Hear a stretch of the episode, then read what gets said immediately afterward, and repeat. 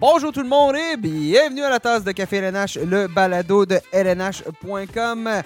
Mon nom Nicolas Ducharme, bien heureux de vous parler en ce, en ce 6 euh, octobre 2021, alors que la, la saison de la Ligue nationale de hockey approche à grands pas, saison 2021-2022. Et pour le balado La tasse de café LNH, ben, c'est une troisième saison qui s'amorce.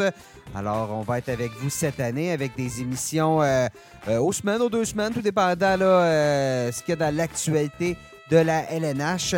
Donc, ça sera à suivre. Manquez pas ça. N'hésitez pas à vous abonner non plus parce que justement, on va être avec vous au cours de toute la saison. Et aujourd'hui, bien, euh, ça va. Euh, on commence en force avec notre toujours populaire spécial Poolers. Très attendu le spécial Poolers chaque année. Alors, euh, pour en parler aujourd'hui, ben, c'est l'équipe des Poolers de, la, de LNH.com qui est avec moi. D'abord, Sébastien Deschambault. Salut Sébastien. Salut Nicolas. Et Hugues Marcel. Salut Hugues. Salut Seb, salut Nick. Content de vous parler, messieurs. ben, par la magie d'Internet, hein, on le sait, c'est c'est comme ça qu'on a fait le podcast l'année dernière et euh, ça se poursuit cette année parce que ben, c'est pas fini hein, tout, tout, ça, mais bon, on, passe à travers tout ça parce qu'enfin, on va avoir le hockey qui recommence. Saison complète, 82 matchs. Saison peut-être plus facile à, prédire aussi pour, euh, pour les poolers. Hein. Ça va être. Euh, ça a été plus difficile l'année dernière avec 56 matchs, avec les, les, les squats de réserve avec euh, bon, la, tâche qui est plus de matchs condensés. Euh, les gardiens, ça n'a peut-être pas été utilisé de la façon qu'on s'habituait. Donc, euh, moi, j'ai hâte, je ne sais pas pour vous. Ben oui. On a, toujours hâte, Nick. Ça va. donc, comme je disais, Sébastien, bon, LNH.com, on a une belle section poolers cette année qui s'en vient. On va avoir les prédictions de chacun de nous. Hein. Sébastien, tu es responsable des attaquants. Hugues, les défenseurs, moi des gardiens. En plus, on a euh, le balotage. Euh, explique-nous un peu, parce que le balotage, pas tout le monde, c'est pas pour tous les poolers euh, qui utilisent ça, cet outil-là, balotage, selon le, le type de ligue. Parle-nous un peu, c'est quoi, Sébastien? Il y a eu une certaine confusion quand on parlait de balotage euh, dans, nos, euh, dans nos articles. Euh, on ne parle pas des joueurs qui sont le balotage de la Ligue nationale. On parle des joueurs dans votre ligue qui ne sont pas repêchés. Donc, les joueurs qui sont disponibles, souvent ce qu'on appelle via le, le balotage, le bon waiver wire en, en anglais. donc, des joueurs que souvent, je vous donne un, des trois joueurs, trois joueurs qui sont très souvent libres dans votre ligue. Donc, pas nécessairement des joueurs très connus. Euh, qui traversent une bonne séquence ou qui ont un calendrier favorable ou qui viennent tout juste d'être jumelés avec des compagnons de trio intéressants. Donc, euh, habituellement, les ligues euh, hebdomadaires, on doit entrer notre, formation le lundi. Donc, le lundi matin, le dimanche soir, lundi matin, on publie ces trois petites suggestions de, joueurs à ajouter à votre formation pour la prochaine semaine.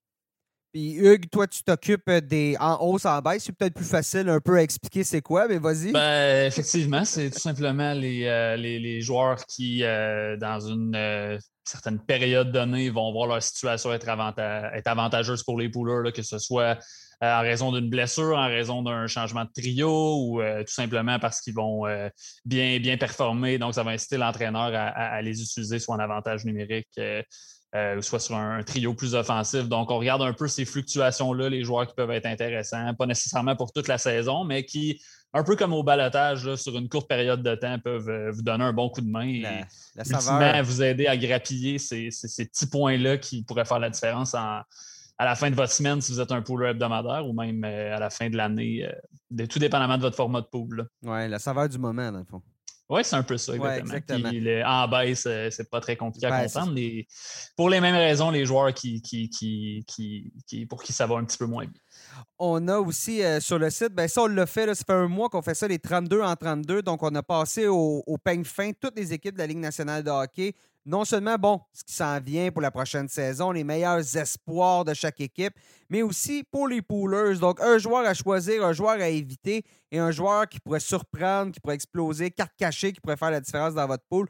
Tout ça, ça se retrouve sur le lnh.com en ce moment. Donc, si vous êtes en train de préparer votre pool, faites un petit tour euh, là-dessus. Vous allez. Euh, ça, va être, ça va être très instructif. Moi, je sais que ce qu'on fait au niveau des recrues, ça m'aide chaque année. Puis je veux dire, c'est notre boulot là, de connaître ça, mais le travail des recrues, ça prépare pour les poules, ça prépare surtout ce qu'on appelle les keepers. nous, on utilise le terme pool à long terme sur plusieurs années. C'est là que vous allez, euh, si je peux utiliser l'expression, scorer fort euh, à long terme, aller chercher des joueurs un peu plus rapidement que tout le monde qui vont surprendre. Donc, euh, c'est à voir sur le lnh.com.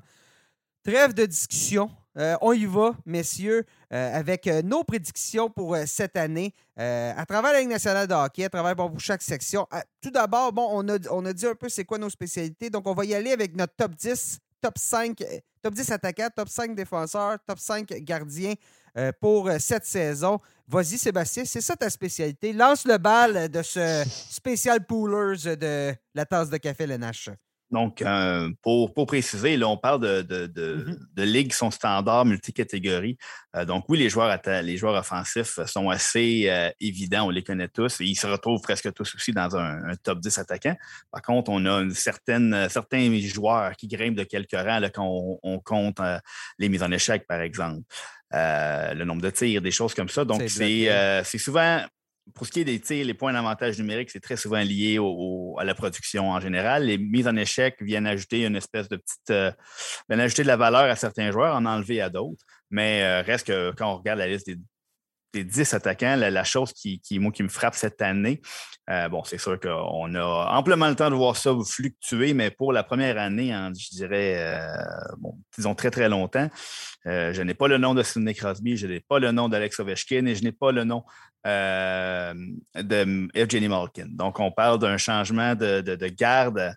ça, peut tout à fait changer. Monsieur Ovechkin, surtout, là, qui peut, dans un format comme celui-là, est toujours très près, mais le, nombre de points euh, a diminué quelque peu au cours des dernières années. Les blessures s'en sont mêlées l'année dernière. Je disais que j'ai débattu longtemps avant de l'écarter, mais bon, euh, ceux qui sont là, j'étais incapable d'en enlever un. Donc, euh, c'est souvent des paires. Juste, juste, avant, j'ouvre une parenthèse parce que tu en as parlé. Message aux poolers, si je peux vous donner, si on peut vous donner un conseil, connaissez les règlements de votre pool. Hein, je connais trop de monde qui choisissent le pool. Il y a des points pour, tu l'as dit, les mises en échec, tout ça. Puis tout ce qu'on regarde, c'est les buts, les, passes, euh, les victoires pour les gardiens, tout ça. Connaissez le règlement de votre pool. C'est là où un joueur de troisième trio peut devenir plus payant qu'un joueur de deuxième trio, vice-versa.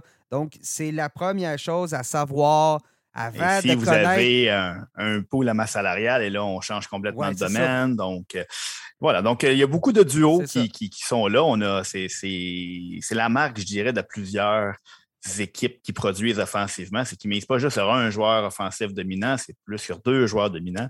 Donc, en, tête de liste, on a évidemment Connor McDavid et Leon Dreisaitl qui, qui dominent offensivement depuis maintenant plusieurs années. Euh, Nathan McKinnon n'est pas loin derrière, toujours aussi dominant. Euh, un trio, s'il n'est pas encore démembré, dominant. Euh, avec, euh, avec Mikko Rantanen qui est dans cette liste-là, évidemment. Euh, selon moi, Mikko Rantanen, on en parlera plus tard, mais il va, connaître une excellente saison. La troisième roue du carrosse, Gabriel Landeskog, n'est pas aussi haut placé dans la ligue, dans cette liste, même si on parlait des joueurs qui, qui ont un petit regain de valeur en raison des formats. au niveau de, la robustesse, M. Landeskog qui qui apporte un peu plus que ses compagnons de trio, mais ne produit pas autant offensivement. Euh, Austin Matthews et Mitchell Marner seront. Euh, reste à voir qui sera leur troisième roue du carrosse à eux. Euh, mais je pense qu'on n'a pas besoin de connaître son identité pour les laisser dans cette, dans cette liste. J'ai Artemi Panarin, qui est toujours un joueur très, très dominant. Nikita Kucherov, qui a fait son apparition cette année parce que l'année dernière, on n'a pas vu jouer euh, un seul match euh, de saison régulière. On a vu en série que ça ne l'a pas trop, pas trop affecté. Ça donc, correct. Oui, c'était correct, sa performance. Même s'il a joué blessé en série en, plus. Donc, donc, non, M. Kucherov sera de retour dans cette liste. Le très sympathique Brad Marchand sera le seul représentant de son trio parfait, si on en croit le surnom. La Perfection Line. Brad Marchand qui trouve toujours le moyen d'accumuler énormément de points, de points d'avantage numérique, de tirs, de mise en échec dans un pool de format standard. Euh, Brad Marchand est, une valeur très, très sûre. Euh, son compagnon de trio, euh, David Pasternak, si vous avez un pool qui récompense plus les buts que les passes, Euh, c'est sûr que lui, il vient de prendre beaucoup de valeur, mais bon, dans un classement comme celui-là, j'ai laissé tout juste à l'extérieur parce que j'ai Patrick Kane qui, qui selon va connaître une agréable saison. Le retour de Jonathan Taves va aider à équilibrer la formation et l'ajout de cette Jones en défensive va un petit peu transformer l'avantage numérique. Donc, euh, euh, c'est le, top 10 pour le moment qui sera appelé à changer d'environ 20 minutes là, au gré des coupures euh, et, des, blessures de début et des, et des doutes. Tout à fait. Et surtout des doutes. Hugues, vas-y avec tes défenseurs. Euh, ben moi, je surprendrai personne avec le premier au sommet de la liste que j'ai mis. C'est euh, Kale McCarr de l'Avalanche du Colorado. Euh, tu as parlé de, à quel point McKinnon, Rantanen et compagnie vont, vont, dominer cette saison, mais à la ligne bleue, c'est Kale McCarr qui les complète. Et bon, Kale McCarr, l'année dernière, a terminé avec une, il était blessé, mais a terminé avec une, moyenne de un point par match cette saison. je veux dire, est-ce qu'on peut envisager le plateau des des, 70 points. Euh, je pense que c'est très envisageable dans son cas. C'est un peu comme les belles années d'Eric Carlson dans, dans, le temps. Pour moi, c'est un peu ça. Donc, euh, en dépit de toutes les catégories où il est peut-être un petit peu moins dominant que certains autres défenseurs, sa contribution dans la colonne des points est tellement euh, énorme, des points d'avantage numérique également, que je pense qu'on ne peut pas passer à côté de lui au numéro un. Ensuite, ben, c'est Victor Edman. Edman qui, bon, euh, ne, va pas en rajeunissant, mais qui est à la. est encore très dominant, est à la tête de l'une des, meilleures euh, unités de jeu de puissance de la, Ligue nationale. Avec cette saison en plus, euh, Kucherov qui va être de retour à temps plein. Moi, je, vois de, belles choses pour Edman. Ça, va se poursuivre. Ensuite, j'ai mis John Carlson à, Washington, un peu pour les mêmes raisons que que, Edman, parce que lui aussi va être bon, euh, à la tête d'un jeu de puissance qui va être un des, plus dominants de, la Ligue nationale, côtoie très souvent Alex Ovechkin et tous les autres gros canons des Capitals de Washington. Et bon, là, j'ai mis Tyson Barry après John Carlson. La raison pour laquelle j'ai mis John Carlson devant, c'est peut-être une, contribution un peu supérieure à, Barry dans, dans dans toutes les catégories. Là. Donc, c'est un défenseur qui va marquer un petit peu plus euh, euh, de buts, peut-être, euh, beaucoup de tirs quand même. Donc, du côté de Carlson, c'est ce qui m'a fait pencher en, faveur de lui. Ensuite, évidemment, Barry, parce que c'est lui qui va, va, jouer avec Connor McDavid et, Leon Dreisaitl. Donc, lui aussi très payant dans les, dans les ligues multicatégories. Et je termine ça avec le plus récent gagnant du Trophée Norris, Adam Fox, qui, je, je, me répète, mais Cinquième? Bah, oui, cinquième, Adam Fox. Euh, la, seule chose qui me. seule chose qui me bug un petit peu avec Adam Fox, c'est que je regardais son, ses, statistiques de la saison dernière et bon, Adam Fox a été euh, dominant, mais quand il va en, par quart, son divise sa saison par quart, a fait 7 points en 13 matchs au premier quart de la saison, 8 en 13 au deuxième quart, 24 en 15 au troisième quart et est revenu à 8 en 14 dans, le, dans la dernière ligne droite de la saison. Donc, je me dis, est-ce que dans ce troisième quart de la saison-là, est-ce que c'est le vrai Adam Fox qu'on a vu ou est-ce que c'est euh, peut-être pas un stretch où il était un petit peu chanceux? Là, si je ne me trompe pas, il y a cinq matchs de trois euh, points ou plus, incluant un match de 5 points. Ça, c'est la séquence que, que Zibanejad accumulait les, les, taux du chapeau. Ben, c'est ça, c'est lui demander de reproduire ça. J'ai un, certain doute, donc je le mets cinquième. Et comme Seb a dit, dans, 20 minutes, il va me faire mentir, va, va amasser 10 euh, points au terme de la première semaine et je vais le remettre, euh, je, vais, je vais le mettre premier. Mais euh, non, c'est un peu, petit peu pour cette raison-là. Je me garde une certaine réserve du côté de Adam Fox. Je ne vais probablement pas me faire des, amis du côté des poolers qui voient de grandes choses pour lui. Euh, je tiens à préciser que je, vois grand pour lui aussi. Là, je pense qu'il va être un excellent défenseur offensif. Euh, peut-être juste tempérer les attentes. les, les, poolers qui le voient faire 70 points. Là, je je sais pas, j'aurais, peut-être un, petit bémol à mettre là-dessus, mais euh, il va quand même être, euh, être excellent. J'y vais avec mes gardiens sans surprise. Au premier rang, c'est Andrei Vasilevski. Je veux dire, le Lightning de Tampa Bay ne sera pas une équipe beaucoup moins bonne que l'année dernière, euh, quand on était privé de Kucherov, quand bon, tout ça. Donc, je m'attends à ce que le Lightning gagne autant, sinon beaucoup plus de matchs. Euh, Vasilevski est tout le temps devant le filet. Donc, à un moment donné, c'est payant, ça, quand on est tout le temps, tout le temps devant le filet. Euh, on a été chercher Brian Elliott, mais je pense quand même que Vasilevski est un des rares gardiens qui peut être efficace sur 60 matchs. Donc, euh, ça ne sera pas différent cette année pour lui. Deuxième rang, mais pour même, la même raison, c'est Connor Lebuck. On le sait, dans les poules, c'est des poules annuelles. Là, bien évidemment, si on a, on a une discussion sur les poules quotidiennes, c'est autre chose, mais poules hebdomadaires, poules annuelles, euh, lui aussi, est un gardien qui est énormément utilisé. Lui et Vasilevski, c'est les deux gardiens qui ont vu le plus de, qui ont eu plus de départs dans les, deux, trois, trois, quatre dernières années, je me souviens plus. Donc, ça, va être la même chose cette année. C'est Eric Comrie, l'adjoint à Hellebuck. Donc, euh, va avoir beaucoup, beaucoup de rondelles cette année. Et une, bonne équipe devant lui, donc ça devrait quand même bien aller. Troisième, j'ai mis Robin Leonard. Euh, les Golden Knights, à mon avis, ont ce qu'il faut pour finir premier, deuxième de la Ligue nationale de hockey, mais euh, n'a jamais été numéro un dans une équipe à temps plein, donc ça, ça va être différent. Euh, il pourrait au, final terminer au premier rang de la nationale au niveau des, des poolers. On verra bien. Euh, celui qui a rendu tout le monde. bon, on a touché le gros lot, Darcy Kemper. Ceux qui l'avaient avec les Coyotes de l'Arizona passent soudainement avec l'Avalanche. Ben, c'est probablement le joueur que le plus de potentiel d'augmenter sa valeur cette année. Euh, s'il est en, mesure de rester en santé, ça, c'est une grosse question. Donc, gardez-vous juste une petite gêne avec Kemper. Essayez de vous trouver un adjoint, si vous l'avez, un adjoint qui est capable de livrer la marchandise parce que Kemper, euh, c'est pas le plus solide au niveau santé. Et, euh, surtout que Kemper, juste pour faire une petite parenthèse, euh, Pavel François hier euh, s'est blessé dans un match préparatoire. Donc, c'est de voir à quel point l'étendue de sa blessure sera sérieuse. Parce que si jamais Pavel François est, est, blessé et qu'un a un Kemper, qui, comme tu dis, qui est, qui est fragile, là, c'est de voir qui est le troisième gardien et est-ce qu'on ça nous tente de gaspiller un choix potentiellement pour aller se chercher une petite sécurité. C'est ça, exactement. Donc, s'il reste en santé, Kemper va avoir beaucoup d'actions. Et euh, bon, euh, j'ai hésité entre euh, Ilya Samsonov et Igor Shesterkin pour la, cinquième place. J'ai été avec Samsonov. L'année dernière, ça a été catastrophique pour lui, mais pas nécessairement au niveau des, des, des performances. Mais bon, il a eu la COVID, tout ça. Bon, on tourne la page, une longue, un long été de repos. On va pouvoir reprendre le rythme. C'est un gardien qui était extrêmement prometteur. On le voyait comme le nouveau, le digne successeur de Braden Oldby à Washington. Les Capitals ont une bonne équipe similaire à l'année dernière, donc Samsonov, c'est mon cinquième choix.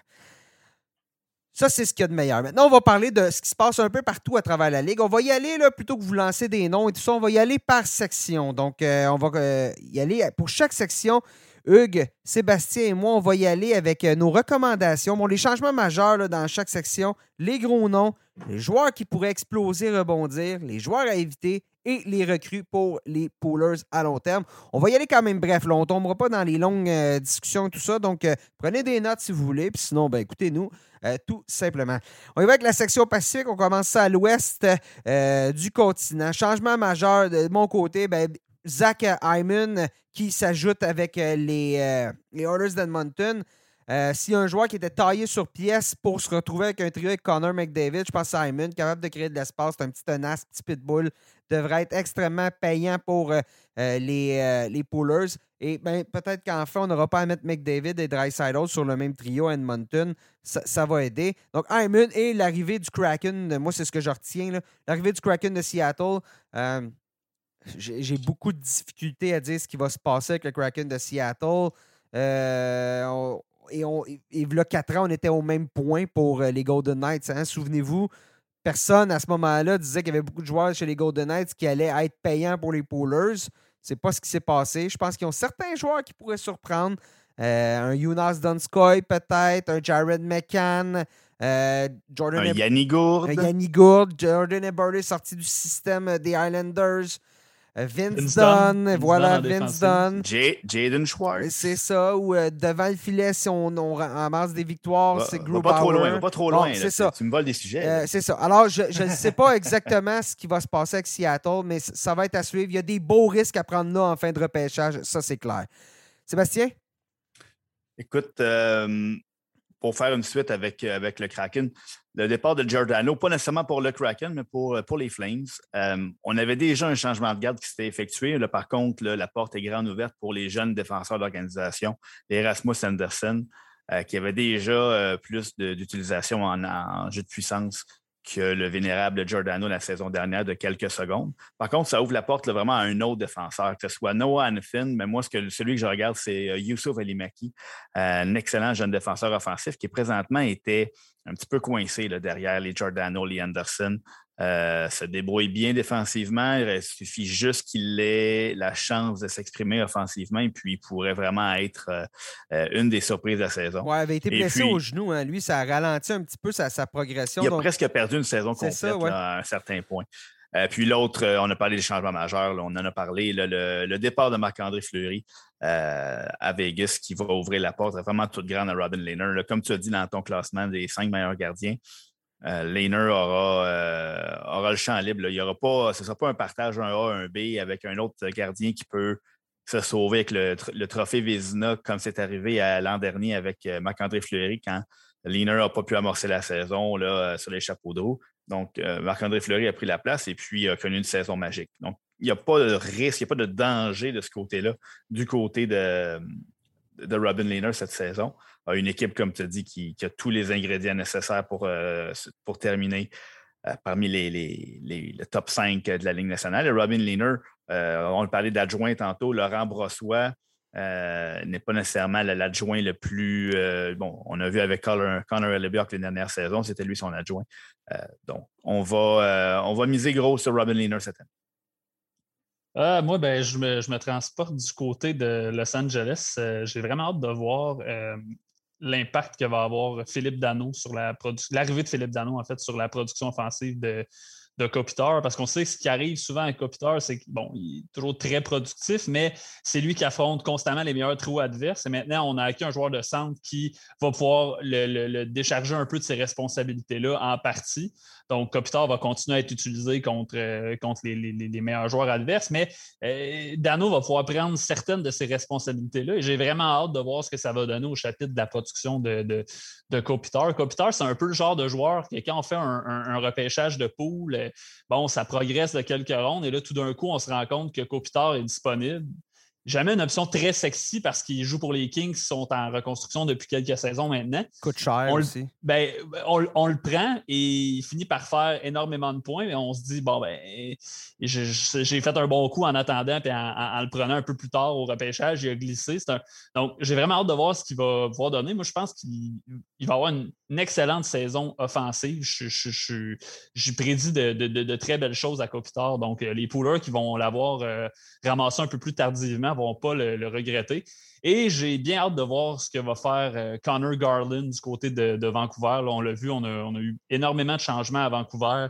Euh, on ne veut pas que le scénario de la dernière saison se répète. Là, on, veut, participer aux séries. On a un, noyau de jeunes joueurs euh, extraordinaires avec les Pedersen, Quinn Hughes et, et Bezer, Bo Horvat. Donc, on, veut voir l'équipe progresser. Donc, on était chercher Garland, Ekman, Larson. Et moi, celui qui m'intrigue vraiment, c'est ça, c'est lui, c'est Garland. Euh, je pense qu'il pourrait se retrouver rapidement à la droite euh, de JT Miller et Elias Peterson sur le, sur le premier trio des Canucks. Surtout que là, euh, durant le camp d'entraînement, on a appris que Brock Besser s'est blessé devrait rater le, reste de la pré-saison, ce qui va rater un petit peu du début de la saison. Euh, on ne le souhaite pas pour les poolers qui, misent sur lui, mais c'est rien de nouveau pour Besser, les gars. Vous, le savez, c'est un très bon joueur quand il est en santé, mais euh, il, est, souvent à l'infirmerie. Il, y a un bel abonnement mensuel euh, à, l'infirmerie. Donc, je pense que Garland pourrait entamer la saison à, la droite du premier trio si, si Besser est blessé. Et même si Besser, Besser est en santé, on ne sait jamais. Euh, donc, euh, je, pense qu'il va, va, faire de belles choses euh, du côté de Vancouver. Hugues, je vais poursuivre pour les, gros noms. Ben, J'avais Elias Peterson et Quinn Hughes justement à Vancouver. On a enfin signé les contrats. Je ne sais pas si ça va ralentir un peu leur début de saison de, de, de, s'être entendu tardivement comme ça. Peterson aussi, souvenez-vous, a manqué les 37 quelques derniers matchs de la dernière saison avec une blessure. Donc, ça va peut-être être un petit peu long pour Peterson, mais je veux dire, Là, tu Peterson qui est là, Quinn Hughes est là. Je regarde la formation des Canucks. Euh, je suis, euh, je suis euh, très encouragé. L'année dernière, bien évidemment, il y a eu la COVID, il y a eu tout ça. Ça a été une année de misère pour eux. Mais regardez, Travis Green est encore là comme entraîneur-chef. C'est la preuve que regardez, on met ce qui s'est passé derrière nous l'année dernière. On oublie ça, puis on passe à d'autres choses. Puis je regarde cette équipe-là, puis il y a un beau mélange de jeunes.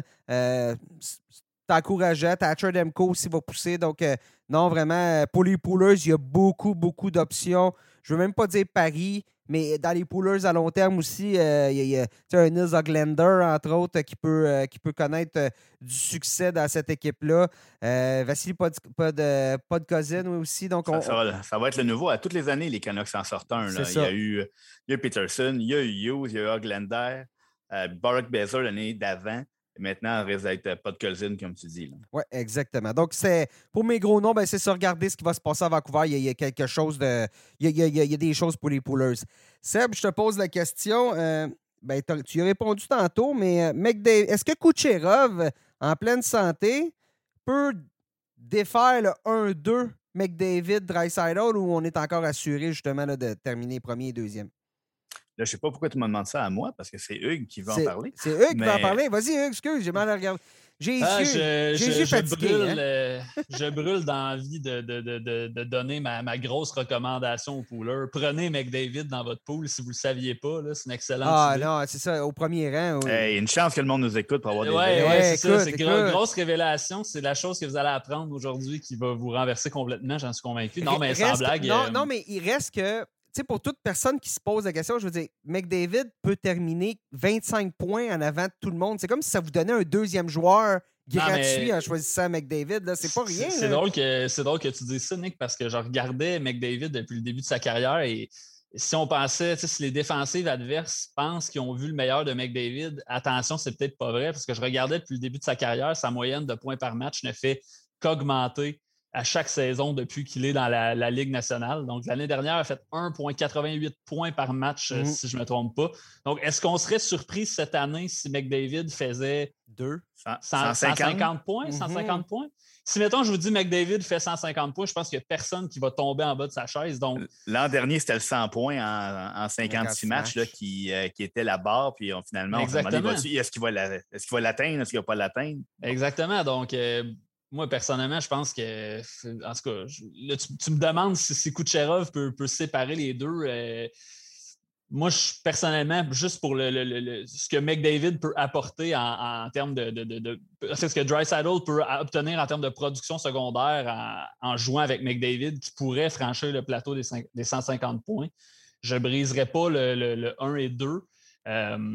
Tout simplement pour ça, parce que McDavid, euh, sa progression est fulgurante. À 24 ans, on peut penser qu'il n'a pas fini de s'améliorer mm-hmm. encore. Donc, euh, L'arrivée d'Hyman va, euh, va peut-être l'aider encore plus. Oui, et puis est-ce qu'il va falloir un jour, comme, dans, comme dans le temps avec Wayne Gretzky, prendre les buts à. Un prend les buts à, McDavid, l'autre prend ses passes? La question se pose. Puis, puis, Jesse Pujol-Jarvie qui devrait être sur le trio de McDavid, ah oui, tu es encore en train de me voler des sujets. Excuse-moi, excuse-moi. bon, ben, en parlant d'un sujet que je t'avais volé tantôt, parle-moi de Philippe Grubauer du côté du hey, Là, je suis content que tu m'en parles du champ gauche.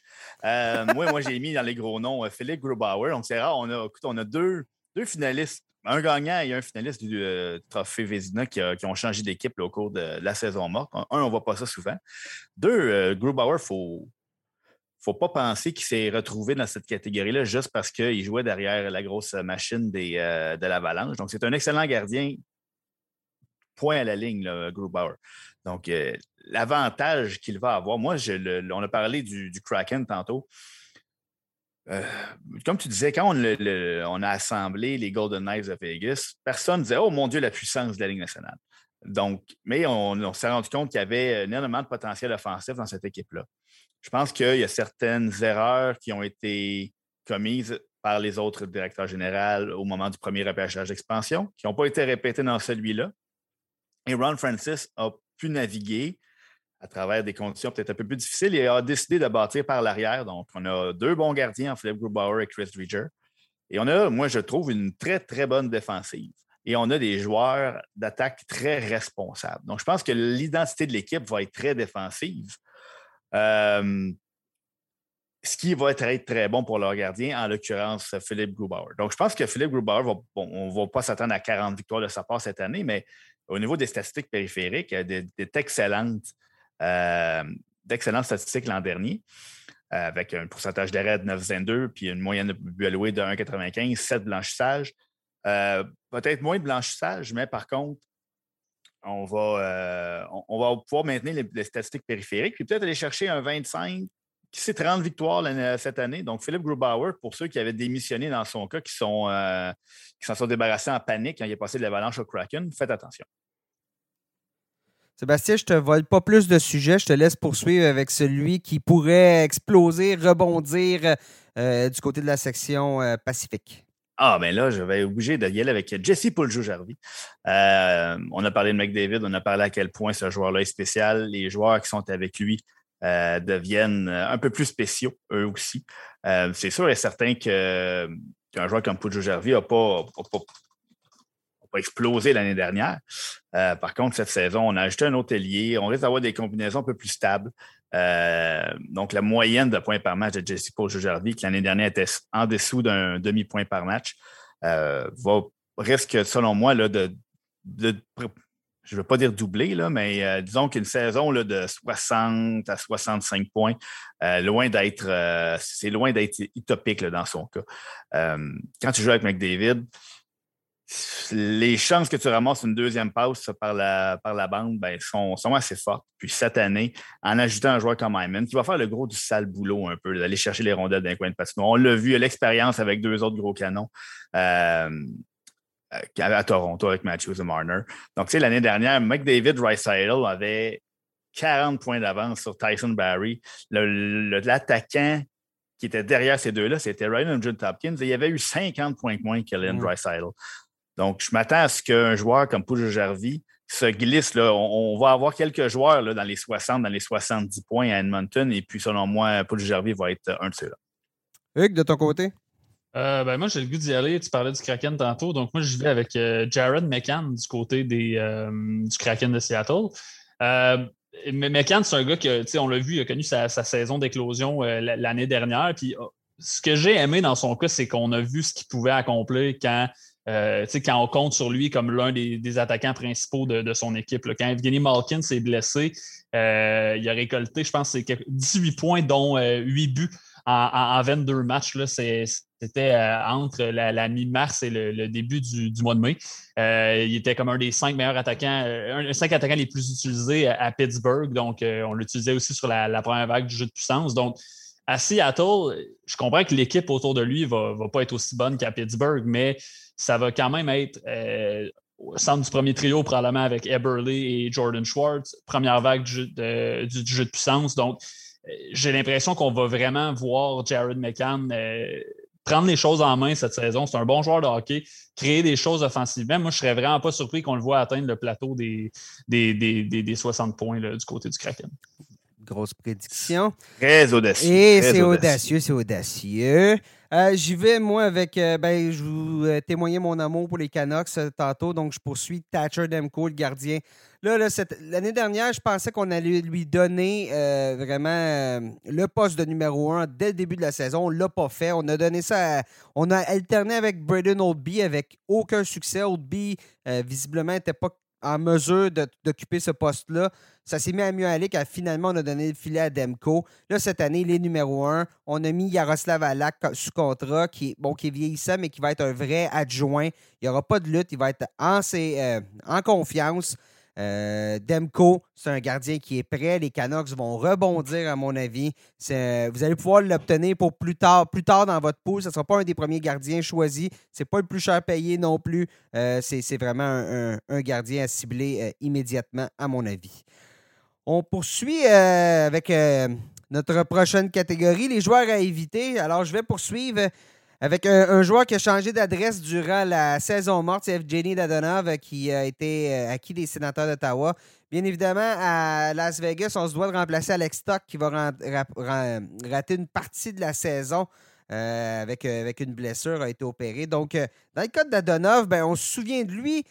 chez les Panthers de la Floride, avait connu de, de superbes saisons en jouant avec Jonathan Huberdeau et Alexander Barkov.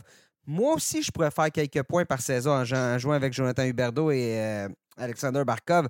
Euh, ça n'a pas bien été avec les sénateurs d'Ottawa euh, l'année dernière, 20 points en 55 matchs.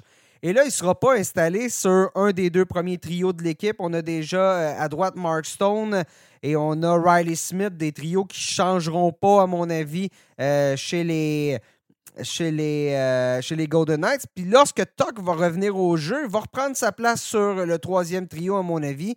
Donc, Dadonov se retrouve sur la quatrième ligne à ce moment-là. Euh, je pense un mois, on va l'utiliser à gauche, peut-être. Euh, à moins qu'on l'utilise à gauche. Mais, mais, bon, mais bon, c'est pas sa position normale. Je, mais c'est pas bien plus ouvert à gauche non plus du côté des, euh, des Golden Knights, si, je ne me trompe pas. Ben, ben, on, on, parle de l'utiliser au moins sur une des vagues du jeu de puissance, en plein centre de l'enclave. Pourrait aussi. mais effectivement, c'est pas optimal comme. Parce qu'à gauche, on a, on a Pacioretty et Riley Smith, donc ça va être. Oui, ça va le troisième trio. c'est ça probablement sur le troisième trio. Ouais, c'est ça. Ben, mais on aime beaucoup Mathias Yann-Marc. Yann-Marc a fait des bonnes choses. Bref, touchez pas à Evgeny Dadonov. Sébastien, ton choix? Moi, euh, je vais y aller avec le très barbu et zédenté euh, Brent Burns. Euh, pour ceux qui. Ah, écoute, ça, reste un gros nom. C'est on a tendance là encore à, voir Brent Burns comme il n'y a, pas si longtemps. On parle de, il y a trois saisons. C'était l'élite par excellence des défenseurs de la Ligue, euh, tous les formats de Ligue, euh, 300 tirs au but au cours de quatre saisons consécutives. Euh, la, moyenne de points par match étant dégringolade pour euh, le défenseur des Sharks. À 36 ans, ce n'est pas à l'âge où on redresse la barque habituellement. Donc, Brent Burns a encore une valeur son nom a une très grande valeur, le joueur en tant que tel, beaucoup moins. Euh, le jeu de puissance des Sharks l'année dernière, qui est le pain et le beurre un peu de Brent Burns, 14,1% euh, avant, dont 29e rang sur 31 dans la Ligue nationale. Euh, ça va être long, Le danger avec les Sharks, c'est que là, on a le même noyau. Eric Carlson, déjà, je, crois un peu plus au retour en, disons, peut-être pas au niveau de l'élite comme il a déjà été, mais un, niveau de production respectable pour les pouleurs. Juste mieux? Euh, mais là, il y a plusieurs dossiers là, avec les Sharks. On a Evander Kane, qui est un de leurs meilleurs attaquants, qui, on sait, n'est pas présent au camp présentement. Euh, Thomas Sertel, qui est leur meilleur attaquant possiblement. Euh, dernière année de contrat, un club en reconstruction. Est-ce qu'il va être là toute la saison? S'il part, l'attaque des Sharks, vient d'être amputé d'un gros morceau. On a, on a énormément de salaire qui est lié à, Marc-Edouard Vlasic, à Brent Burns, à Eric Carlson. Donc, avec autant de salaire qui investit dans des joueurs qui ne produisent pas, c'est difficile de trouver un, bon, un bon mélange. Et on a tellement été bon longtemps à San Jose qu'elle les recrues. On a William Eklund qui, euh, qui est toujours euh, présent au camp, qui pourrait peut-être percer la formation. Mais c'est plus mince un peu la, la, relève de premier plan à San Jose. Donc, euh, on, a un Brent Burns qui est sur euh, la pente descendante, sur le déclin. Ne vous attendez pas à ce qu'il revienne dans les environs des 70, 60, même 50 points cette saison. 40 points, ce serait déjà beaucoup. Soyez pas surpris s'il ne se rend pas à 40 points. Donc, euh, Brent Burns, qui fut une légende des pots multicatégories, n'est plus, n'est plus sur la liste des joueurs à sélectionner. Euh, ben, moi, c'est euh, Sean Monahan euh, du côté des Flames de Calgary. C'est Sean Monahan qui, il y, a quelques, saisons, était une des, bonnes options du côté des Flames. J'ai un petit peu peur de, comment on va l'utiliser du côté des Flames. Auparavant, on l'utilisait avec Johnny Gaudreau et Elias Lindholm. donc, c'était un peu la, grosse ligne des, des, Flames. Mais là, on le voit depuis le début du camp d'entraînement. L'entraîneur Daryl Sutter qui préfère utiliser Lindholm euh, au centre avec Gaudreau et, euh, et, Matthew Ketchuk. donc, euh, où est-ce que, ça, est que ça place Sean Monahan dans, la formation des Flames?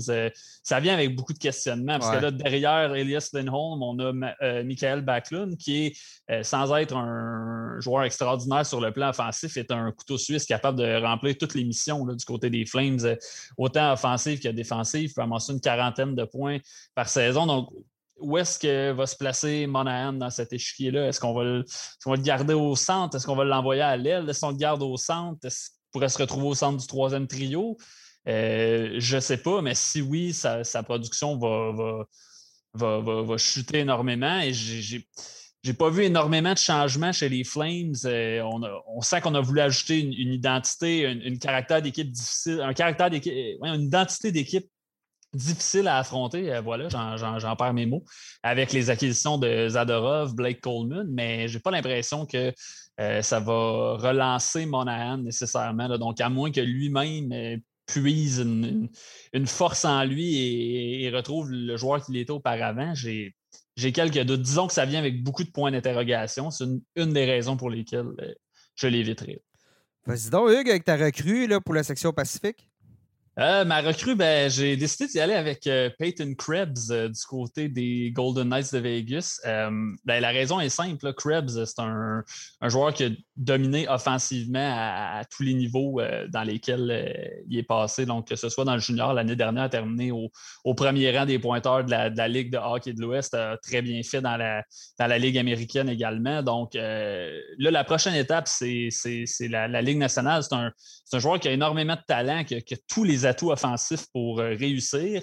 Et euh, ce que j'aime encore plus pour les pouleurs, surtout à long terme, peut-être pas cette saison, euh, ben, c'est que c'est ouvert au centre à Vegas. On, a Chandler Stephenson entre Mark Stone et, Max Pacioretty sur le premier trio, ce qui est, ce qui n'est pas vilain. Là. Stephenson fait un travail honnête, mais je pense que plus tôt que tard, c'est un poste qui, va appartenir à Peyton Krebs. Il a en tout cas assurément le talent pour le faire.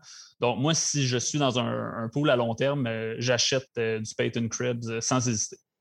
Un joueur que vous ne devez pas hésiter à acheter, c'est Trevor Zegris du côté des Ducks d'Anaheim.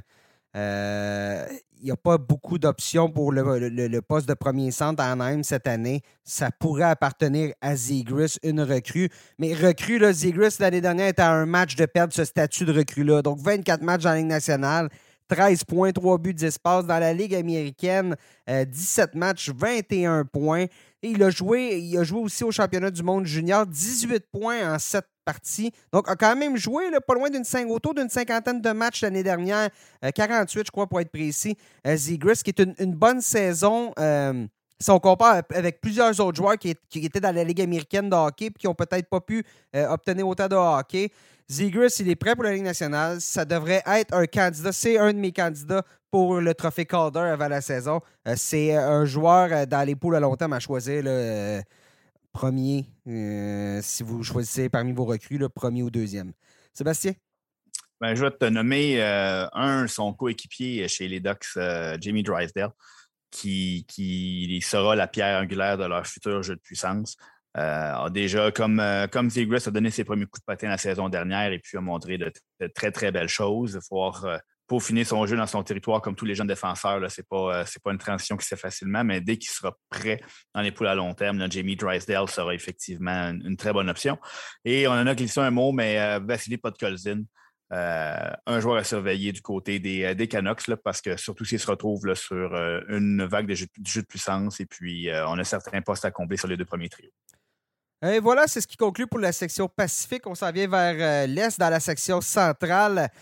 Changement euh, majeur là, qui pourrait avoir euh, des impacts sur les poules. Je pense que le retour de Jonathan Taze, quand, comment ils se feront, on n'est pas certain à 100% mais ça regarde bien pour lui cette année. Hugues, parle-nous-en. Ben, c'est ça, le retour de, Jonathan Taves qui a joué en match pré-saison qui n'a pas eu l'air euh, d'un joueur qui avait manqué euh, une saison complète de hockey. C'est bien débrouillé euh, le match préparatoire qu'il a joué. Je vais aussi avoir un œil sur Seth Jones, qu'on a acquis à fort prix du côté des, Blackhawks.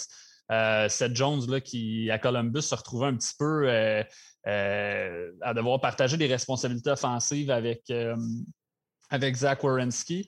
Euh, là, à Chicago, ça va être le, véritable défenseur numéro un. Donc, euh, première vague du jeu de puissance euh, va être impliqué dans toutes les missions offensives. je pense qu'on va retrouver, depuis quelques saisons, Seth Jones, on disait parfois que c'était un défenseur meilleur à avoir dans ton équipe que dans ton pool. C'est un peu ça dans les dernières saisons. mais là, j'ai l'impression qu'on on pourrait avoir un Seth Jones. Euh, je pense que le, plateau des 50 points, c'est faisable pour lui. Là, euh, va, retrouver une bonne petite jeu de puissance. T'en parlais avec Taves qui va être de retour. Euh, Kane, les Blackhawks qui étaient, qui, étaient, qui bons sur le jeu de puissance l'an dernier. donc, ça, ça, augure bien de, de, son côté, je pense. Seb, du côté de Nashville, il y a un gros pilier qui a été échangé. Oui, écoute, la, défensive des, Prédateurs est depuis plusieurs années l'une des meilleures. La brigade défensive, surtout pour les Poolers. Euh, Roman Josie demeure une option qui fait partie de l'élite. On avait Ryan Ellis, Mathias Ecolm. Euh, là, on, se retrouve là un peu à, se demander qui seront les, prochains. On n'a plus de Ryan Ellis, on a euh, qui a occupé un rôle disons, important. C'était la deuxième vague de jeu de puissance passait par lui. On l'utilisait beaucoup à 5 contre 5. Donc là, cette saison, on a Roman Josie qui va évidemment être de toutes les missions. Mais là, après lui, qui seront ceux qui vont, euh, qui vont obtenir des missions plus offensives? Euh, Mathias École est excellent, mais c'est un défenseur sur qui on risque de fonder, euh, à qui on risque de confier des tâches plus défensives. On veut, ça va être notre pilier en désavantage numérique. Donc, Là, on va se tourner vers la jeunesse. Ça, fait longtemps qu'on n'a pas fait ça. Là. On a Dante Fabro qui s'en vient. On a euh, David Farrens qui s'en vient. On a Alexandre Carrier qui a joué pendant plus de 25 minutes par match euh, en série. Il a joué surtout avec euh, Mathias en saison. On l'a même vu un peu avec Roman Josie. Donc, c'est un nom à retenir. et là, c'est de voir qui va s'imposer sur la deuxième vague du jeu de puissance. on a perdu quelques munitions à Nashville. Je ne fonde pas de grands espoirs sur les Prédateurs cette année en tant qu'équipe, mais par contre, c'est une équipe qui, dont l'attaque passe beaucoup par la défense. Donc, le départ de Ryan Ellis va ouvrir la porte à plusieurs jeunes défenseurs. Puis, il euh, faut, garder un œil là-dessus. Moi, ce qui retient mon attention, c'est ce qui va se passer chez les Stars de Dallas. On se souvient, il y a deux ans, on a atteint la finale de la Coupe Stanley. L'année dernière, on n'a pas fait les séries éliminatoires. Pourquoi? Tyler Seguin a, raté presque toute la saison. Alexander Radulov a raté presque toute la saison. Rupe Hintz a joué magané toute la saison. Euh, là, on a ajouté Ryan Sutter. On a beaucoup, beaucoup d'atouts qui, sont, euh, joués à l'équipe. Euh, à part devant les filets, je trouve que le reste, c'est une très belle équipe. il va avoir des, il va avoir des impacts pour les poules. Jason Robertson, il n'y a pas beaucoup de gens qui l'avaient euh, dès le départ dans leur poule l'année dernière, a connu une saison spectaculaire. Euh, Denis Gourianov, on verra bien. Là, là, chez les Poolers, chez les Stars, il y a quelque chose qui se passe. C'est peut-être le temps de revenir un peu aux Stars. Donc, euh, c'est à, à, prendre en considération pour les Poolers. Euh, mais ce qui a retenu l'attention aussi dans la, section, l'autre équipe habillée en vert dans la section, c'est le Wild du Minnesota. Et tout le débat euh, Kirill Kaprizov durant la saison morte, euh, finalement, on est parvenu à s'entendre avec l'attaquant, l'attaquant russe. Kaprizov qui a signé un beau et gros et lucratif long contrat, donc va être un membre du Wild pour longtemps. L'année dernière, Magicien, on l'a découvert, 51 points à 55 matchs. Euh, il a 24 ans. Bien évidemment, il y a des gens qui se posent la question est-ce que ce n'était qu'un mirage? Est-ce que Kaprizov peut refaire le tout cette année? J'ai pas de signe que non. Je veux dire, l'année dernière, il est sorti un peu de nulle part. C'est sûr que là, on va plus le surveiller. Euh, je ne sais pas s'il va pouvoir maintenir une production qui tourne autour d'un point par match. Mais c'est sûr que chez les. On a mis toutes nos billes dans le, même panier. Là tous nos œufs dans nos mêmes paniers, en tout cas, peu importe, là, un panier. Euh, chez le c'est ça. Tous nos bangs dans la même boîte, notre douzaine pour euh, Caprisov pour euh, le mettre sous contrat. Donc, on verra bien chez le Wild, mais c'est un joueur qui risque d'être assez populaire assez rapidement là, chez, chez les Poolers. Hugues, de ton côté? ben, moi, peu la valeur sûre, ça serait chez, chez, les Jets de Winnipeg. J'aime bien Kyle Connor. Euh, je trouve qu'on n'en entend pas parler de Carl Connor. on dirait qu'il est sous-estimé. Je veux dire, euh, à toutes ses saisons complètes, il a, gardé un, rythme au-dessus de, soit franchi le cap des 30 buts ou gardé un rythme qui aurait permis de le franchir sur une saison de 82 euh, matchs. La saison dernière a terminé à 26 buts en 56 matchs. Donc, c'est potentiel peut-être 40 buts cette saison et je n'entends peu parler d'un marqueur potentiel de 40 buts comme Carl Connor. Il va encore être excessivement bien entouré à, Winnipeg avec euh, Mark Shifley, Blake Wheeler. Euh, c'est un pilier de la première vague du jeu de puissance. Euh, Carl Connor, j'achète. Sébastien? Eh bien, écoute, moi, j'en ai parlé un petit peu là, quand je faisais mon top 10 des attaquants, Mikko Rantanen. selon moi, l'avalanche va encore avoir toute une saison et je m'attends à voir Nathan McKinnon passer à un autre niveau cette saison. Euh, et si Nathan McKinnon passe à un autre niveau, ben son, son fidèle bras droit, Rantanen, va, euh, va aussi passer à un autre niveau. On parle d'un joueur qui, année après année, fait partie des meneurs de la Ligue au niveau des points par match. Et puis, euh, on a, j'ai le sentiment qu'on, entend moins parler que les autres joueurs du top 10. Donc, euh, je, vais, je vais opter pour Mikko Rantanen, côté valeur sûre qui ne fait pas partie des noms dont on entend souvent parler on poursuit. Joueur qui pourrait exploser, joueur qui pourrait rebondir. Euh, ben, J'en ai parlé un peu, mais Seb poursuit avec. Euh, hein, c'était ton tour. Non, je t'ai encore volé un sujet. C'est ça. Fait que vas-y. Ben oui, hein? encore. ben écoute, Tyler Seguin, euh, on sait l'année dernière, là, n'a à peu près pas joué. Quand la dernière fois qu'il a joué, c'était dans les séries l'année précédente. Il avait, avait, contribué au succès de son club en série, avait amené, avait amené son club jusqu'en finale. Et puis l'année dernière, euh, après une opération, on a disputé que trois matchs. Euh, et puis on a bien vu à quel point ça a manqué aux Stars. Euh, on a vu à quel point Tyler Seguin avait été diminué par sa blessure. En série, c'était 13 points en 26 matchs. depuis un certain temps, Dallas est assez laissé à lui-même, si on veut. il n'avait eu que 50 points en 69 matchs là, à sa dernière saison complète. la, santé a toujours été un enjeu, mais au cours des deux dernières années. Mais si on regarde avant ça, peu importe avec qui il joue, il produisait à Dallas. Et là, cette année, on n'a pas à démembrer son trio, on n'a pas à, neutraliser que, son unité pour avoir du succès. On a le deuxième trio, il en a parlé avec Rupe Ince et puis Jason Robertson et puis Joe Pavelski. Euh, qui sont une menace. Donc, on aura un Tyler Seguin qui va être beaucoup plus libre de s'exprimer en attaque, qui va être maintenant en santé. En tout cas, il, assure qu'il est en santé. donc, je m'attends à ce que Tyler Seguin le retrouve sa place là, parmi les, disons, 15 à 20 meilleurs joueurs de la Ligue cette saison. Euh, Hugues, euh, un gardien de ton cas?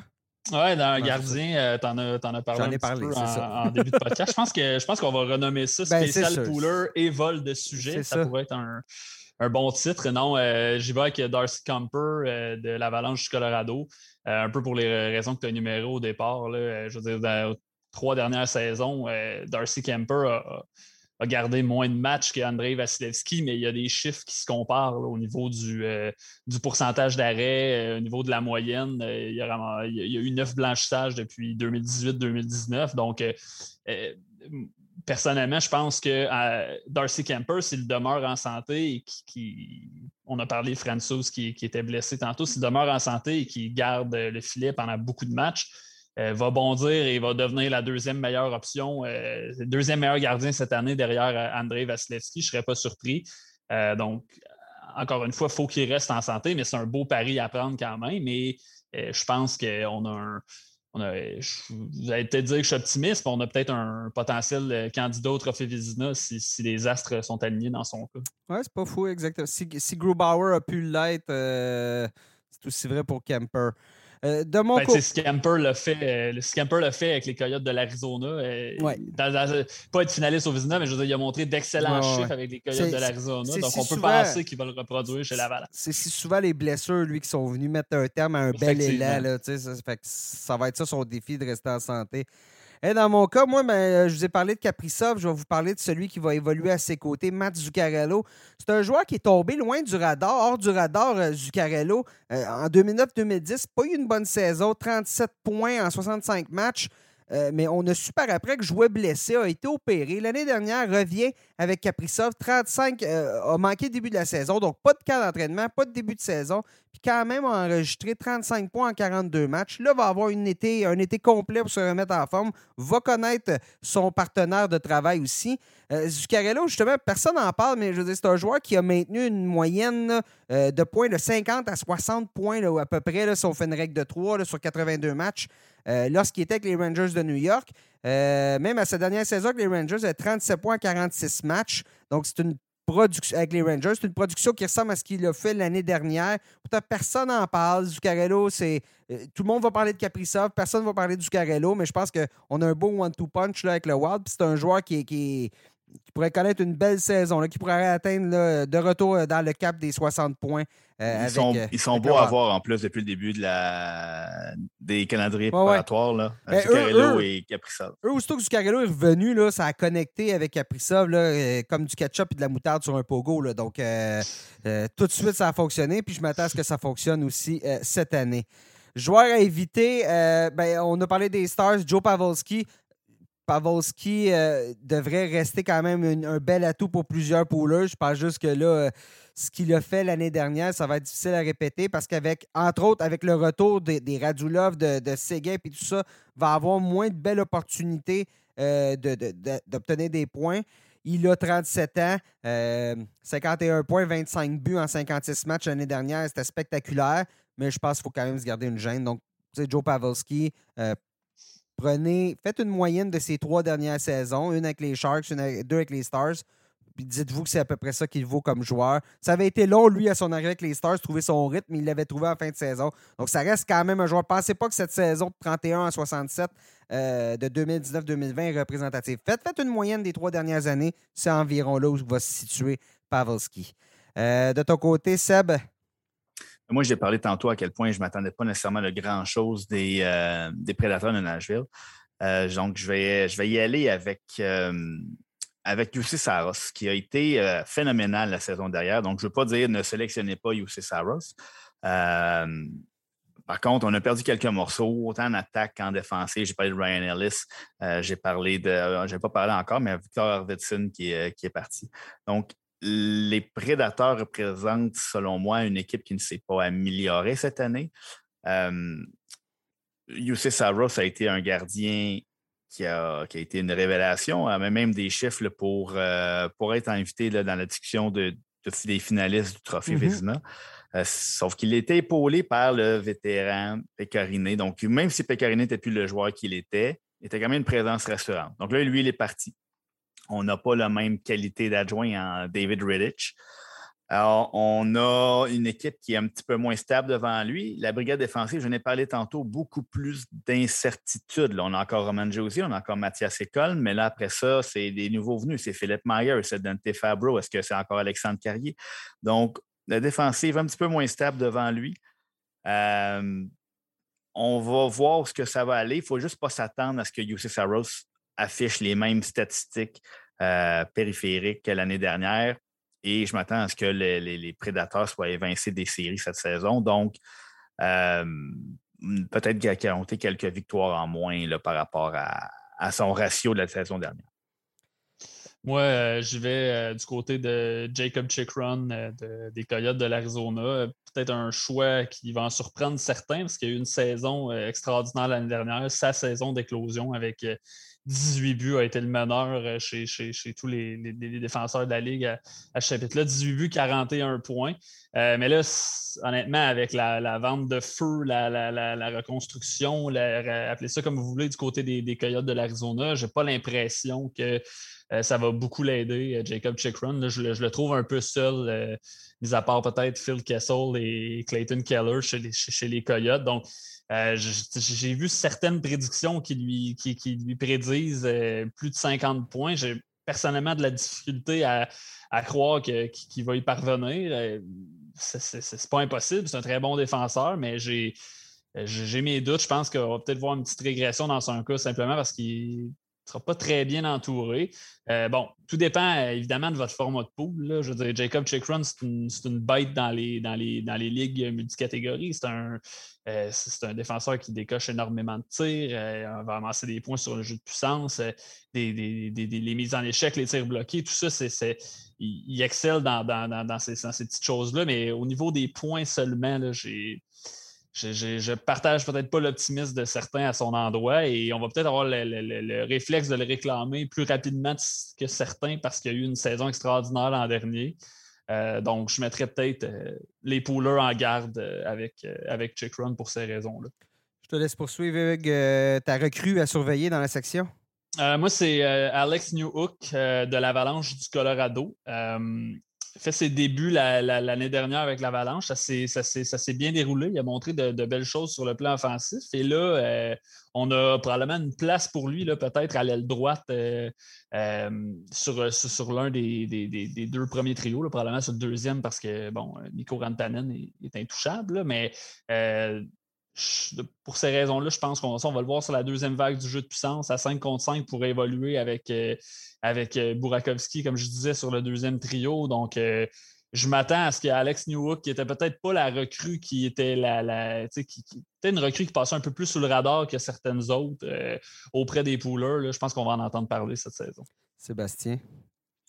Moi, je vais aller vers les Jets de Winnipeg. Euh, c'est un duo qui, euh, bon, les deux vont peut-être pas commencer la saison. Par contre, on, pourrait les revoir plus tôt que tard. Je parle de Ville Nola à la défense et Cole Perfetti à en attaque. Donc, c'est deux, joueurs qui, sont victimes un peu, si on veut, d'un alignement qui, a beaucoup de profondeur.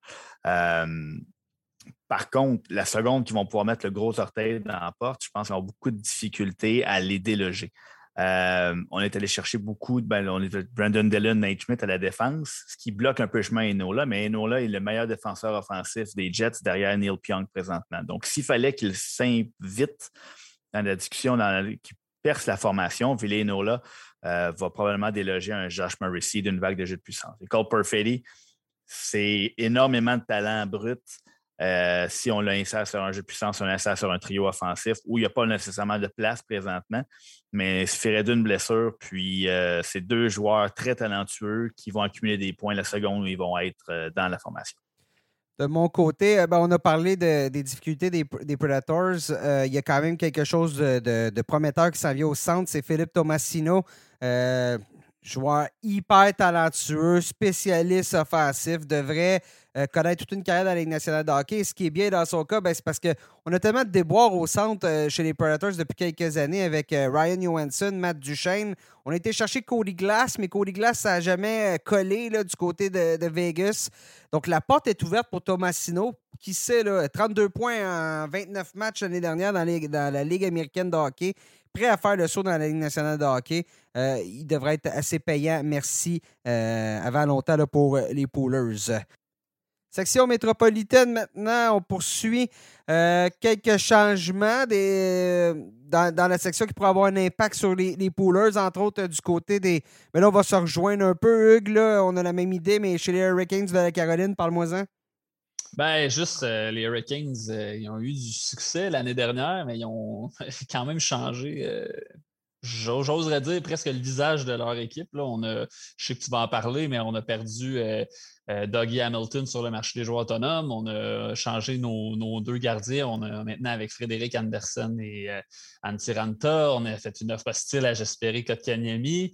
Euh, donc, ça fait beaucoup de changements à, à, digérer pour les poolers. Donc, ça va être un peu voir comment tout ça va s'organiser en début de saison. Qui va jouer avec qui? Est-ce qu'on va encore conserver le, premier trio de Teravainen, Ao et euh, Zvechnikov. Euh, je sais qu'on a vu Teravainen avec Kotkaniemi en, en pré-saison.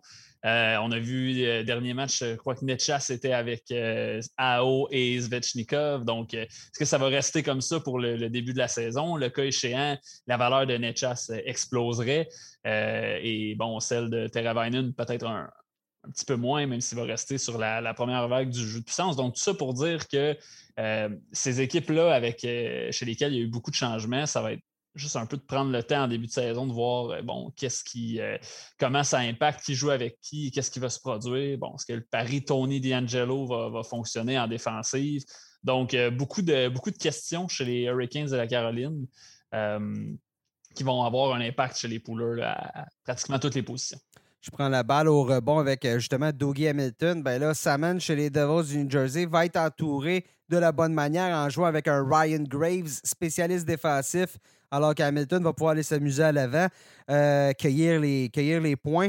Euh, l'année dernière, 42 points en 55 matchs. Hamilton, l'année d'avant, 40 à 47. Donc, c'est un, défenseur qui peut atteindre les 60 points dans la Ligue nationale de hockey. Peut-il le faire avec les Devils du New Jersey? Il y a tellement de points d'interrogation avec l'attaque des, des, Devils. Euh, je ne sais pas. Si tout tombe en place, les Devils peuvent faire les séries éliminatoires. Si rien tombe en place, on va repêcher premier ou du moins on va être dans la loterie. Euh, donc, c'est difficile à prédire, mais c'est sûr que Hamilton. Euh, va, chicoter plusieurs poolers parce que au salaire qu'il va faire dans les pools à masse salariale, c'est un passé-y bien, mais en même temps, c'est un défenseur qui est capable de produire au sein d'une équipe. Ça sera peut-être pas cette année, ça se peut que ce soit l'année prochaine, l'année d'avant. Donc, dans les poules à long terme, euh, euh, ça va avoir un impact, mais c'est sûr et certain qu'au niveau avantage numérique, qu'au niveau offensif, c'est un meilleur atout que Ty Smith, Damon Severson, Piquet Soubin qui, ont, qui étaient responsables de, de l'offensive des Devils dans les, dans les dernières années. Et de ton côté, Sébastien, ben, tout ce qui se passe du côté de, des Hurricanes et des. Pas des Hurricanes, mais des Blue Jackets et des Flyers. oui, bon, c'est surtout du côté des Flyers. oui, on a fait une grosse transaction. Euh, on a envoyé Jake, euh, Jake Voracek à, Columbus pour mettre la main sur Cam Atkinson. Donc, c'est le genre de, de, de, de, euh, de transactions qu'on ne voit plus dans la Ligue nationale. Un joueur pour un joueur, pas de choix. c'est sûr qu'il y avait des. Des les contrats, il faut, en tenir compte, mais pour ce qui est de ce qu'il offre sur la glace, on a tendance à regarder ça et dire Ouais, mais Voracek, c'est quand même un producteur de points plus, plus efficace qu'Atkinson. Euh, par contre, il faut regarder le profil du joueur. Cam Atkinson avait un profil qu'on n'avait pas vraiment là, chez les Flyers, euh, du moins assez différent de celui de Voracek, et d'abord et avant tout un fabricant de jeu. Cam Atkinson, c'est un marqueur, c'est un tireur, et on n'avait pas ça sur, sur nos premières unités. Euh, si votre pool aussi prend en compte les buts en infériorité numérique, Cam Atkinson est un des meneurs de la Ligue depuis, depuis de belle lurette on a surtout changé le visage de la défensive. Donc, euh, Shane Gustis Beer, c'est parti. Euh, on n'a plus Philippe Myers. On est allé chercher des joueurs Ryan Ellis, Keith Yandel, euh, Rasmus Ristolainen. On, leur ajoute Ivan Provorov. Donc, on a un, nouveau, écoute, on a la moitié notre brigade défensive au moins là, qui, qui, vient de changer. Ryan Ellis, devient un, morceau très important. Là, on va le voir sur le désavantage numérique, possiblement sur la première vague du jeu de puissance. Keith Yandel est un spécialiste du jeu de puissance. C'est maintenant pas mal pour ça qu'il est euh, toujours dans la ligue, que sa séquence de matchs consécutifs est toujours en, est toujours en vigueur et puis il pourrait même passer au premier rang de l'histoire. Donc, de voir comment ça va se former c'est l'élan jeunesse aussi qui se poursuit. Donc, les Flyers, euh, beaucoup de changements et beaucoup de points d'interrogation pour les Poulers. Je te vole euh, ton sujet Voracek pour parler des gros noms. Patrick Laney du côté euh, des, des, Blue Jackets de Columbus. Est-ce que l'arrivée de Jacob Voracek va pouvoir permettre justement à Laney de produire plus? Je ne sais pas. Ce que je sais par contre, c'est que le départ de John Tortorella devrait donner un peu d'air frais à Laney, lui permettre de jouer comme. Pas comme on voudrait quand on est, un entraîneur, mais de la façon qu'il peut avoir du succès et être extrêmement utile à une équipe. Ce sera aux autres à réparer les pots cassés derrière lui. Donc, est-ce que Laney peut rebondir? Euh, ça va être. Euh, c'est pas fait. C'est pas fait. Je pense qu'il est dans une profil, euh, On parlait de profil, Voracek, c'est un excellent télé à avoir avec C'est ça, c'est exactement ce que je dis. On verra qui va se retrouver au centre des deux. Mais bon, euh, Laney, à mon avis, va, va reprendre un peu du poids de la bête, va reprendre des buts, mais euh, gardez une petite gêne, peut-être pas vous attendre à ce qu'il le faisait euh, du, côté de, du côté de Winnipeg. Hugues, tu as parlé des Hurricanes, je te laisse poursuivre dans la même veine. ben, on parle de, de, valeurs sûres, on parlait de, de changement. je pense qu'une des choses qui ne changera pas chez les Hurricanes, c'est le, duo Svechnikov-AO qui une des belles valeurs sûres, je trouve, dans, la, mm-hmm. dans la section euh, métropolitaine. Là. Svechnikov, l'année dernière, qui a, euh, qui a un peu connu, euh, ben, pas un peu, il a connu une baisse de régime comparativement à sa saison 2019-2020, où il avait obtenu près d'un point par match, 61 à 68. l'année dernière, seulement 15 buts, 42 à 55, donc une, petite baisse de régime dans son cas, mais il arrive à sa, quatrième saison et dans les poules de hockey, on aime bien euh, parler du, on dit souvent ça en anglais, le fourth year breakout, l'éclosion de la quatrième année. Euh, moi, je considère que Svechnikov, là, euh, ben, avec un camp d'entraînement, une saison normale, je pense qu'il. Je pense que cette année, il est dû pour, pour, la grande éclosion. Il, nous en a montré un, petit aperçu en, 2019-2020, mais cette année, aux côtés d'AO, je le vois faire, de belles choses. Donc, euh, pour moi, c'est euh, deux, belles valeurs sûres dans, la section métropolitaine. Seb, euh, tu vas nous parler de deux joueurs qui ont été des valeurs sûres depuis quoi, 10, 15 ans, hein? presque dans la Ligue nationale de hockey, mais que cette année, c'est beaucoup moins certain? Oui, moi, je vais parler de Sidney Crosby et Evgeny Malkin. Et, pas seulement de eux, mais de, comment on peut bâtir une formation autour de deux joueurs et toutes les répercussions de, leur absence. Donc, Jake Gonzalez, qui est une option d'élite pour les Poolers, dans une saison normale, s'il perd son centre, bon, Sidney Crosby devrait ne pas être absent si longtemps, mais les absences deviennent de plus en plus répétées pour Sidney Crosby. on a une année olympique, donc le calendrier est un peu plus compressé. Et Vinnie Malkin va déjà rater on parle une longue période de match. C'est flou, hein, Malkin? Il n'y a pas de, date précise de retour. Puis ça, c'est la partie inquiétante. Là. Je ne serais pas étonné, qu'il me manque. on a parlé de deux mois, mais que ça soit plus que ça. Donc, ça, c'est si, on, ça s'étire et puis que Sidney Crosby devait lui aussi s'étirer ou retomber au combat plus tard, on se retrouve avec Jeff Carter comme premier centre. Alors là, Jake Gunzel, sa valeur vient de diminuer. Brian Ross, sa valeur vient de diminuer. Le jeu de puissance est moins efficace, donc Chris Le Temps, sa valeur diminue. Euh, c'est sûr qu'on arrive là au bout, on, est, on étire la fenêtre au maximum du côté des Pingouins, mais là, elle se ferme. On a euh, Kenny Malkin, on a Chris Le Temps, qui est quoi la dernière année de leur contrat. Donc, euh, c'est. Euh, c'est moi que j'avais dit de mentir. Mais. Tu peux, ajouter Tristan Jarry à cette liste de joueurs qui, dont la valeur baisse. Oui, tout à fait. Donc, l'équipe en entier est, tellement bateau autour de ces deux joueurs-là. Quand il y en a un des deux qui tombe au combat, des dernières années, c'est arrivé. Souvent, on est capable de pallier à ça, mais les deux en même temps, c'est mm. difficile. N'importe quelle équipe, de toute façon, qui perd ses deux meilleurs joueurs et deux des meilleurs joueurs de la Ligue euh, va en souffrir. Et les, pour les pouleuses, tous les joueurs qui sont là en périphérie de ces deux vedettes-là vont être grandement affectés par la, par la perte de ces. s'ils sont absents très longtemps. Euh, Seb, parle-moi donc de tes joueurs qui pourraient exploser, rebondir. Euh, moi, je vais y aller avec euh, un dénommé Alexis Lafrenière. Vous en avez peut-être entendu parler. Euh, on, bon, quand il était repêché, là, on parlait de la meilleure invention depuis le pain tranché. C'était, il y avait des attentes exceptionnelles envers lui. je dirais que, bon, la saison a été un brin décevante pour beaucoup d'observateurs. Euh, et oui, il n'a pas produit comme on aurait pu s'attendre à ce qu'il produise en tant que joueur euh, repêché au tout premier rang. Par contre, quand il a été repêché, on a dit que c'était quand même une bonne chose qu'il soit tombé dans une, formation avec autant de profondeur que les Rangers. Ça permettait de ne pas mettre tous les projecteurs sur lui.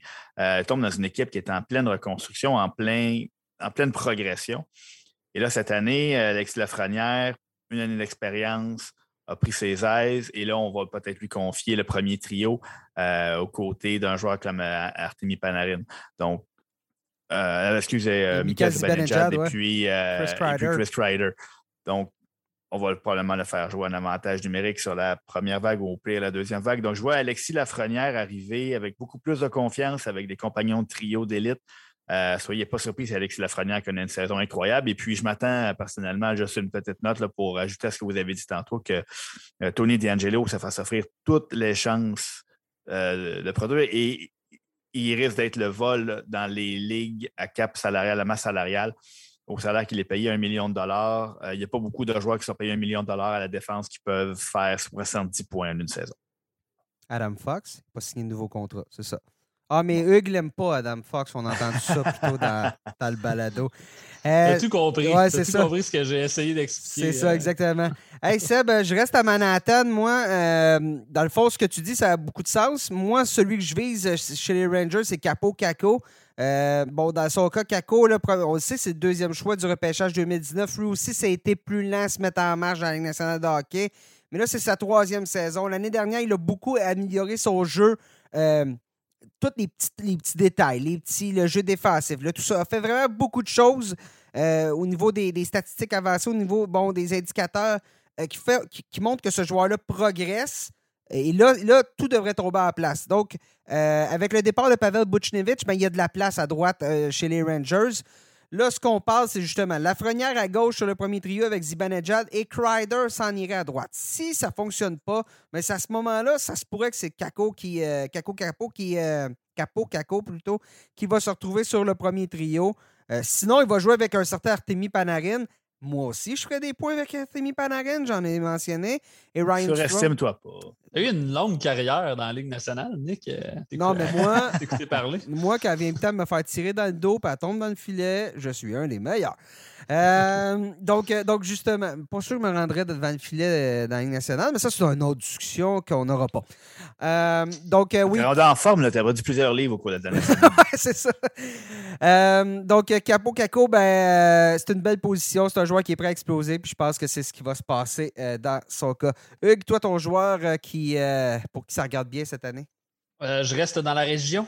Jack Hughes du côté des Devils New Jersey les Devils sont, en progression. Jack Hughes aussi, l'année dernière, a obtenu 31 points en 56 matchs, mais surtout, euh, on l'a vu dans son jeu sur la glace, ce n'est pas, toujours, euh, pas toujours euh, transposé sur la feuille de pointage, mais on a vu vraiment des flashs du, grand joueur de hockey qu'il qui, devrait devenir. Donc, je pense que la question de Dougie Hamilton va, l'aider un petit peu aussi. L'année dernière, il a seulement obtenu 7 points en avantage numérique. Jack Hughes, euh, en prenant pour acquis que le jeu de puissance des, Devils va s'en tirer un peu mieux cette année. Euh, je pense qu'on peut facilement penser qu'il va doubler ce, chiffre-là. Donc, euh, je veux dire, là, avec un peu plus de points à force égale et également une courbe de progression qui se poursuit, je ne serais pas surpris de le voir. de le voir ramasser tout près de, 60 points, même, je veux dire, même peut-être plus dans son cas, sky's the limit, si je peux utiliser l'expression anglaise. Euh, donc voilà, Jack Hughes euh, pour toutes ces raisons-là. Continue, Hugues. Euh, tu as parlé beaucoup des Hurricanes. reste, reste, en Caroline avec un joueur qui, à mon avis, t'a évité, à ton avis aussi, j'imagine, dans les poules à masse salariale. oui, j'espérais Kotkaniemi. bon, l'offre hostile ne s'est pas, pas faite gratuitement. Donc, oui, dans les poules à masse salariale, peut-être pas, peut pas le, joueur à cibler, mais simplement, je pense que Kotkaniemi n'aura pas une situation qui va être euh, beaucoup plus avantageuse en Caroline euh, qu'à Montréal, au chapitre euh, du, déploiement offensif. il va se retrouver avec une équipe qui a probablement plus de profondeur que les Canadiens en avaient. Donc, on risque de le voir au départ euh, sur le, troisième trio des Hurricanes, on a dit qu'on allait le faire commencer euh, à l'aile gauche, donc euh, ce ne sera pas au centre parce qu'on a trop de profondeur, mais bon, le, top 6 est, plein en Caroline, donc est-ce qu'on va placer Kotkaniemi sur sur le top 6 sur la, première vague? Du jeu de puissance? Je ne pense pas. Je ne pense pas non plus qu'on veut prendre Kotkaniemi euh, avec son, son, salaire qui est assez euh, élevé et le jeter dans la gueule du loup, le, mettre sous les projecteurs immédiatement en Caroline. À mon avis, ça serait une erreur parce qu'on va, on va y mettre beaucoup trop de pression sur les épaules euh, pour ce qu'un joueur qui en est encore au début de sa carrière est capable d'offrir. Donc, euh, est un joueur prometteur, des pouleurs qui vont peuvent espérer une certaine éclosion. Je ne suis pas certain que ça va être cette année en, Caroline dans son cas. Peut-être plus quand certains des, contrats des joueurs devant lui vont arriver à échéance. Sébastien, ton joueur invité? Écoute, euh, pour, pas que, je pense qu'il y aura vraiment une mauvaise saison. Euh, par contre, Evgeny Kuznetsov, là, ça commence à être inquiétant. Et euh, quand on repêche des joueurs vedettes ou entre guillemets près de l'élite, euh, l'incertitude, là, c'est, pas très bon. On, veut, quand on a investi un choix de un joueur de haut, euh, de, haut de repêchage de première ronde, dans les premières rondes, on veut un peu de certitude. Et puis, Evgeny Kuznetsov, présentement, euh, sa, production est en chute libre. Donc, l'année dernière, on était rendu, je crois, à une moyenne de 0.71 points par match. On parle d'un joueur qui était qui avoisinait les points par match et puis euh, quand il a remporté la Coupe, il était juste phénoménal. Euh, il a eu la COVID deux fois la saison euh, la saison dernière. Donc, on parle de. C'est sûr que ça a affecté un petit peu son rendement. bon, on a, publiquement dit qu'on songeait à se départir de Vinny Kuznetsov au cours de la saison morte. C'est sûr qu'au niveau confiance d'un joueur, ça en dit long un peu sur peut-être ce qu'on pense de Vinny Kuznetsov chez les Capitals. Euh, il y a plusieurs options là, qui, qui, pourraient être plus sûres que Vinny Kuznetsov. Peut-être que Vinny Kuznetsov va renouer avec une saison de 75 points et que vous allez vous en mordre les doigts de m'avoir écouté, mais il a des joueurs qui vont faire 70 points et vous n'aurez pas besoin de vous casser la tête. De mon côté, euh, je vais y aller avec euh, James Van Riemsdyk, qui a connu offensivement une belle saison l'année dernière. À vrai dire, une de ses meilleures en carrière. C'est surprenant. Euh, je ne suis pas certain dans sa manière de jouer. Euh, même, je pense, a été retranché à certains moments. Pas retranché. Euh, l'année d'avant, je crois, avait été retranché peu importe. Je suis pas certain que c'est le genre de joueur qu'Alain Vigneault aime. je pense que bon, c'est un joueur qui est très offensif, a besoin de compter beaucoup de buts. Puis là, du côté de Philadelphie, c'est pas clair ce qui va se passer au niveau du centre. Kevin Hayes est blessé. Hayes aussi bon, a vécu une tragédie durant la saison morte, le décès de son frère. Donc, je je pense que ça touche, ça touche un joueur, ça influence un joueur. Je ne sais pas ce que ça va ressembler comme, comme année. Morgan Frost a été retraché aujourd'hui. Donc, dans son cas, dans le cas de la position de centre chez, les, chez les Flyers, il y a beaucoup de questions présentement. Ça pourrait être Derek Brassard. Là. Donc, on verra bien. je ne suis pas certain que Van Rimsdijk. En tout cas, ce que je suis certain, c'est qu'il ne connaîtra pas une saison euh, aussi prolifique que l'année dernière. Donc, euh, moi, pour moi, c'est un joueur que ben, je resterai un peu plus loin. Je pense qu'il y a des options moins, moins coûteuses pour lui. Ma recrue, euh, on va rester dans le coin, ben c'est ça, dans la métropolitaine, dans le coin, dans la ligne New York-Philadelphie, parce que je vais vous parler de New York-Philadelphie-Washington plutôt. Connor McMichael, Nicholas Backstrom va rater le début de la saison chez les Capitals. Euh, joueur recru, Connor McMichael, euh, bien fait, très bien fait l'année dernière dans la Ligue américaine de hockey, seulement 19 ans. A terminé au premier rang des, des pointeurs chez les, les Phantoms de Lehigh Valley. Il est prêt pour la Ligue nationale de hockey. Il y a un poste pour lui en début de saison. Après ça, on pourra peut-être le mettre à gauche, on verra bien. Mais je pense que c'est une recrue qui devrait tout de suite avoir un rôle cette année dans la de hockey, à moins qu'on lui préfère Hendrix Lapierre, mais ça me surprendrait. Et euh, ma deuxième est Nils, Nils du côté, un autre Lundqvist hein, du côté des Rangers de New York, mais lui, c'est un défenseur. Euh, défenseur suédois, prometteur. L'année dernière, a passé l'année euh, en Suède. On lui a dit reste en Suède, joue dans la SHL, fais ta marque, puis il a été le meilleur défenseur suédois de la Ligue. 32 euh, points en 52 matchs à Loulé. Ça, c'est excellent pour un défenseur. Seulement 21 ans, c'est un choix de première ronde. Euh, si vous cherchez un défenseur pas cher pour compléter votre pool, qui peut aller chercher des statistiques offensives, ce serait mon choix. des Devils du New Jersey, Hugues? Oui, ben, je vais avec euh, Alexander Holtz. Euh, là, c'est avec un, un petit, euh, un petit, crochet, un petit astérisque à côté du nom. Voilà, je cherchais le mot. bon, faut il fasse, faut qu'il fasse l'équipe, il faut qu'il se taille un poste, mais on a quand même vu pendant les matchs préparatoires que Alexander Holtz est un franc-tireur extraordinaire. Il y a un tir il y a un tir digne de l'élite euh, qui va bientôt pouvoir mettre à profit, je pense, aux côtés de Jack Hughes chez les Devils, peut-être même dès cette année. Euh, en tout cas, ça regarde bien pour lui avec le camp d'entraînement qu'il connaît euh, présentement. C'est ouvert pour lui sur le flanc droit chez les Devils. On a, de la place, donc on pourrait lui faire, lui, faire une place dans la formation. Donc, si vous êtes dans un pool à long terme, que vous pouvez vous permettre d'être patient, Alexander Holtz va vous rapporter, je pense, euh, plus rapidement que, que, prévu. En tout cas, il va finir par être euh, très payant, j'en suis convaincu. Sébastien, pour conclure euh, dans la section métropolitaine? Alors, rapidement, Cole Sillinger. On a parlé tantôt de Voracek et Laney. On a vu pendant une bonne partie du camp Cole Sillinger être au centre de ces deux joueurs-là. Donc, je crois de première ronde du dernier repêchage, contre toute attente, semble en voie de se tailler un poste. On a, on a là utilisé qu'au sein des deux premiers trios depuis le début du camp et il s'en est très bien tiré.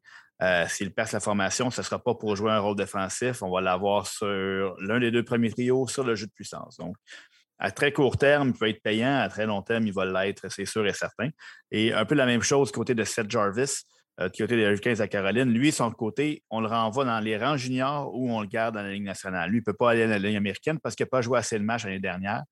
Euh, Jarvis, il a commencé la saison dans la Ligue américaine et quand on l'a retourné à son club junior parce que la, saison de, WHL commençait, il était le meilleur pointeur de la Ligue américaine. Donc, est-ce qu'il a encore de quoi apprendre dans le, junior? C'est euh, pas, pas clair. Donc, si on décide de le garder, même chose, Seth Jarvis, un joueur offensif qui pourrait rapporter très rapidement. On va terminer ce spécial poolers de la tasse de café LNH avec euh, ben, ce qui se passe plus près de chez nous dans la section Atlantique. Euh, alors, euh, bon, ce qui a été majeur, ce qu'on a vu de majeur qui s'est passé durant la saison, euh, pour les poolers, bien évidemment, du côté de Boston, j'y vais, moi, avec, bon, ben, David Krejci ne sera pas visiblement de retour avec les Bruins cette année. Donc, euh, ça ouvre la porte à un Charlie Cole sur le deuxième trio. Donc, Krejci qui était là depuis, euh, je pense, la fondation de Boston euh, avec, avec les Bruins.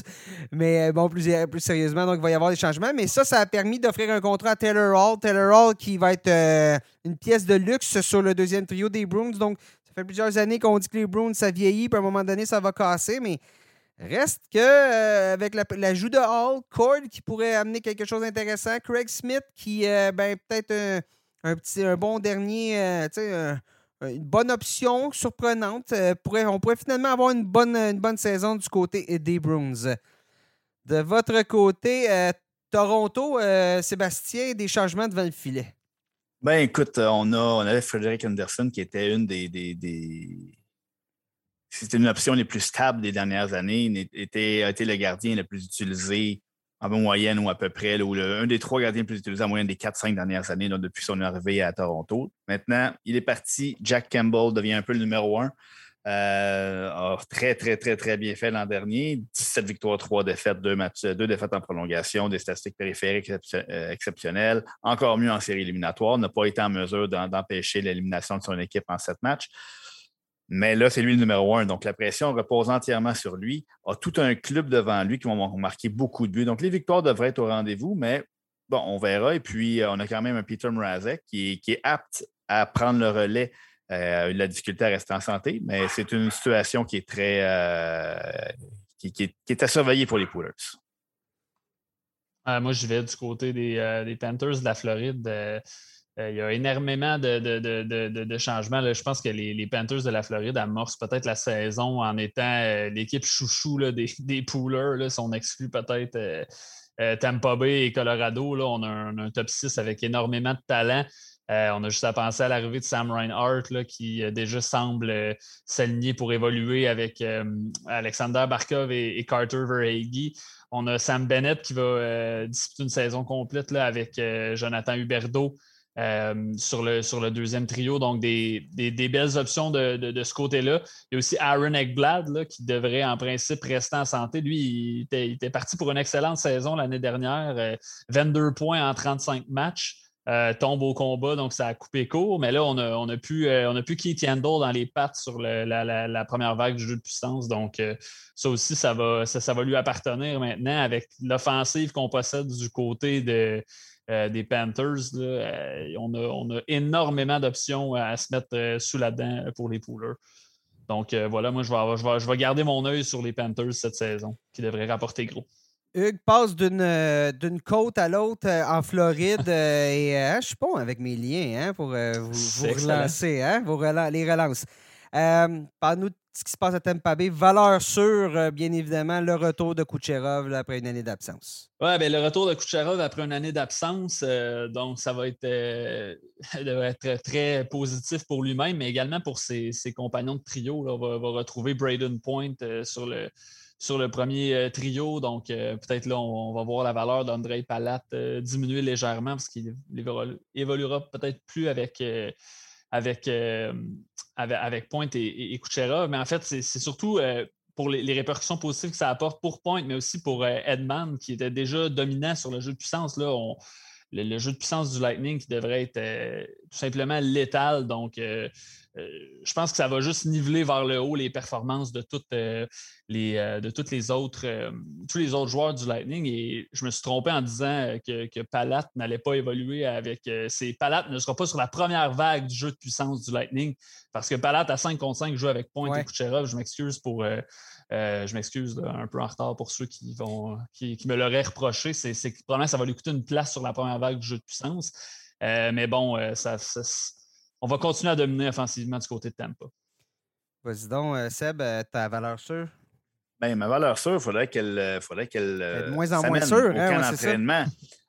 moi, je parle de Brady Ketchuk. on a parlé tout à l'heure de, de, comment une équipe est bâtie autour de ses meilleurs joueurs. Brady Ketchuk est l'un des meilleurs joueurs des sénateurs. S'il n'est pas là, Brady Ketchuk à l'ouverture de la saison, lui, en de lui-même, c'est un des joueurs les plus dominants dans, beaucoup de catégories de poule. Il est unique là, au niveau de la robustesse, des points, des tirs. Euh, et les, sénateurs s'améliorent d'année en année. Euh, on a de grandes ambitions, mais pour que ça se produise, il faut que Brady Ketchuk soit là. Euh, son absence va nuire à Josh Norris, son absence va nuire à Drake Batterson et par la bande, tous les autres joueurs derrière lui là, vont, vont, être dans une mauvaise chaise. Donc, tant aussi longtemps que Brady, si Brady Ketchuk arrive, on a un joueur dominant pour les poolers et il y a un effet domino sur tous les autres poolers. De mon côté, ma valeur sûre, ben, c'est si votre pool donne plus de points pour euh, les buts, Je veux dire, Austin Matthews, euh, c'est phénoménal ce qu'il a fait l'année dernière. Il était en voie de connaître une saison de 65 buts. La dernière fois que quelqu'un a marqué 65 buts euh, dans, une, dans la même année, c'était Alex Ovechkin en 2007-2008.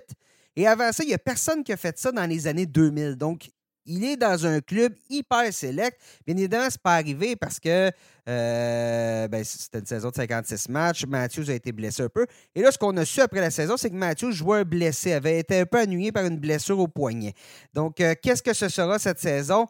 Je ne sais pas exactement. Il y a des changements. Hyman n'est plus là. Ça devrait être Nick Ritchie qui le remplace. Donc, euh, il va y avoir des changements, mais ça reste que si votre pool donne beaucoup plus de points pour les buts que les passes, euh, Austin Matthews est peut-être une meilleure option que Connor McDavid. Là, je vais peut-être un peu loin, mais du moins de Leon Dreisaitl et de tout ce qui suit. Donc, euh, Matthews, absolument un joueur à, cibler là, dans, dans, de telles circonstances dès le début de votre pool. Mais si on va y aller, ben, je vais poursuivre un joueur qui pourrait exploser, rebondir. Visiblement, ça va être Nick Ritchie qui va se retrouver sur le premier trio euh, des, euh, des, Maple Leafs. Donc, avec euh, William Nylander et Austin Matthews. C'est un gros bonhomme en plus, Ritchie. Donc, je ne serais pas surpris de le voir sur la première unité d'avantage numérique pour aller se stationner devant le filet adverse. C'est un joueur qui n'a jamais été capable d'atteindre son, son plein potentiel. Lui avait été repêché au dixième rang par les Ducks d'Anaheim en 2014 jamais été capable d'atteindre son plein potentiel dans la Ligue nationale de hockey. Euh, sa meilleure saison, euh, je pense, c'est 31 points. Oui, 31 points, mais jamais disputé non plus d'année complète avant l'année dernière. Là, se retrouve dans une situation qui est vraiment gagnante pour lui. C'est à lui d'en profiter. Puis pour les poolers, ben, il est libre dans beaucoup de pools. Euh, attendez pas trop là, parce que justement, là, je connais pas beaucoup de joueurs dans la ligue qui vont se retrouver avec euh, avec, peut-être Sam Reinhardt, euh, des joueurs qui, euh, qui améliorent leur situation au niveau de leur positionnement de trio par rapport à l'an passé versus cette année. de ton côté, Seb?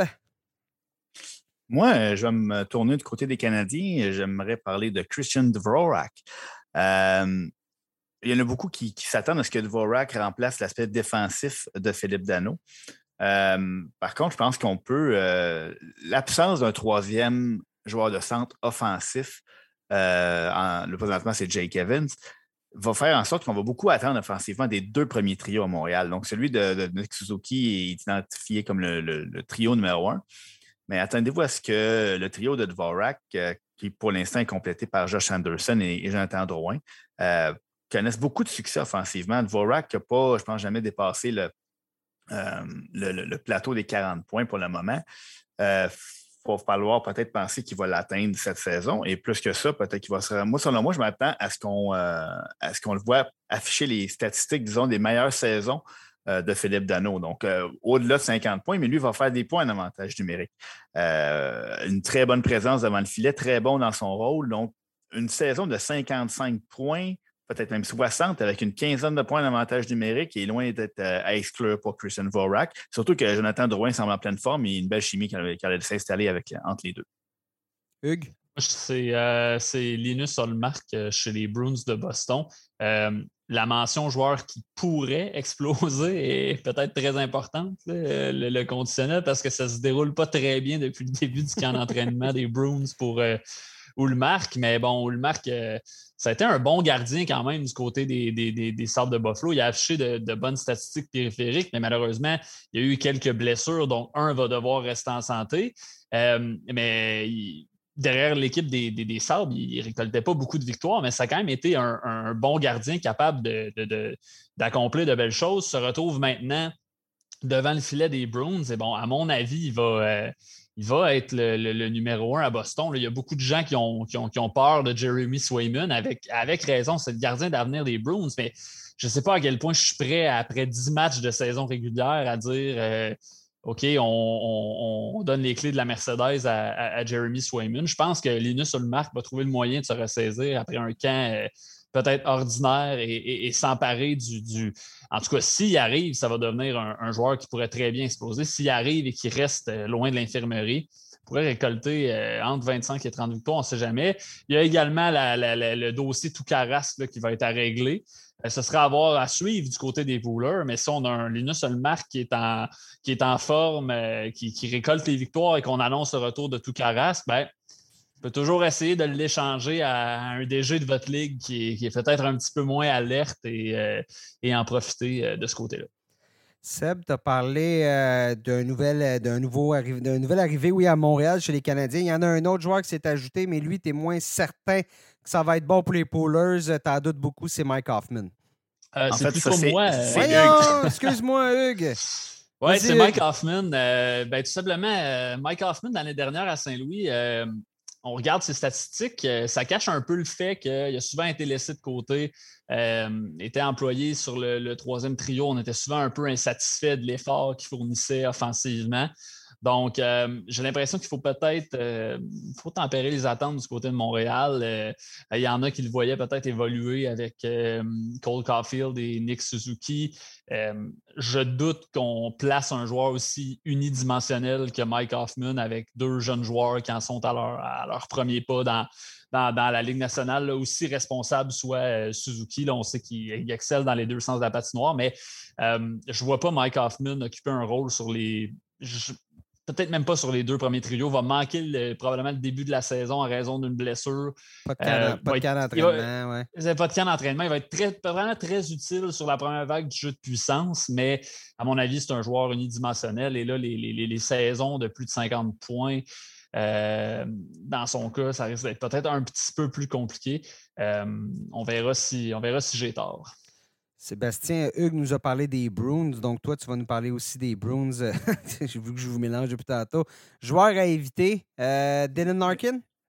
Oui, euh, donc je ne vais pas du côté des Bruins. Je t'ai fait une ben j'avais, écoute, j'ai songé à prédire une saison une mauvaise saison à Patrice Bergeron, mais je me suis abstenu du sacrilège. Ah, euh, même si à 36 ans, il s'en approche un petit peu du déclin, mais je vais y aller avec Dylan Larkin. Ça se fait pas changer le euh, planning sur le fly comme ça. Je le sais, je sais, je sais.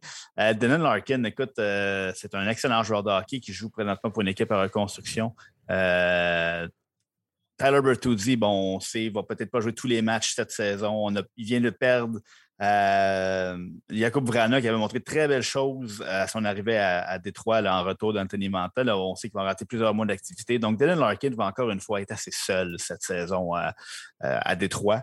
Donc, euh, peut-être, il a eu été beaucoup malchanceux, euh, mais en même temps, quand les compagnons de trio autour de toi ne sont pas capables de mettre la rondelle au fond du filet, ça joue sur euh, ce facteur malchance-là. donc, va risque d'avoir une meilleure production, donc un demi-point par match, euh, c'était très bas dans son cas, mais il ne faut pas miser là, sur un retour à des, saisons de 70 points dans son cas. Et dans mon cas, le joueur à éviter, ben, c'est les Sabres de Buffalo au complet. Euh, excellent joueur. Excellent joueur. Ben, pourquoi je dis ça? Oui, il y a certains joueurs qui peuvent être intéressants pour les poules. Je pense à un Rasmus Dallin. Je pense à un Dylan Cousins pour les poules à long terme. Un Casey Middlestad qui a connu une saison intéressante l'année dernière qui semble avoir un peu éclos. Victor Olofsson, même euh, chez, euh, pour certains. Mais je veux dire, ça va être une saison de misère chez les Sabres et je vois mal comment on va générer de l'attaque euh, ça va être difficile dans tous les sens. Là, les gardiens de but, ça va être Craig Anderson, Dustin Tokarski. Visiblement, Jack Eichel ne devrait plus rejouer pour les Sables de Buffalo. On le sait, il y a un conflit entre les deux parties. Euh, on parle d'une opération, ça avance pas. Allez lire là-dessus, je ne veux pas vous résumer ça, ça va être un peu long. Et si on réussit à l'échanger, euh, qu'est-ce qu'on va obtenir pour lui? Je ne suis pas certain qu'on va obtenir des renforts à court terme. Euh, puis je suis pas certain que sa valeur est, au niveau qu'elle était il deux ans, il un an. Donc, il n'y aura pas de renfort à court terme pour aider les Poolers à Buffalo. Donc, même s'il y a certains éléments qui peuvent bien entourer produire, on n'a plus Sam Reinhardt en plus. Euh, euh, restez loin des sables. Je ne vois pas de miracle se passer là pour les Poolers cette année.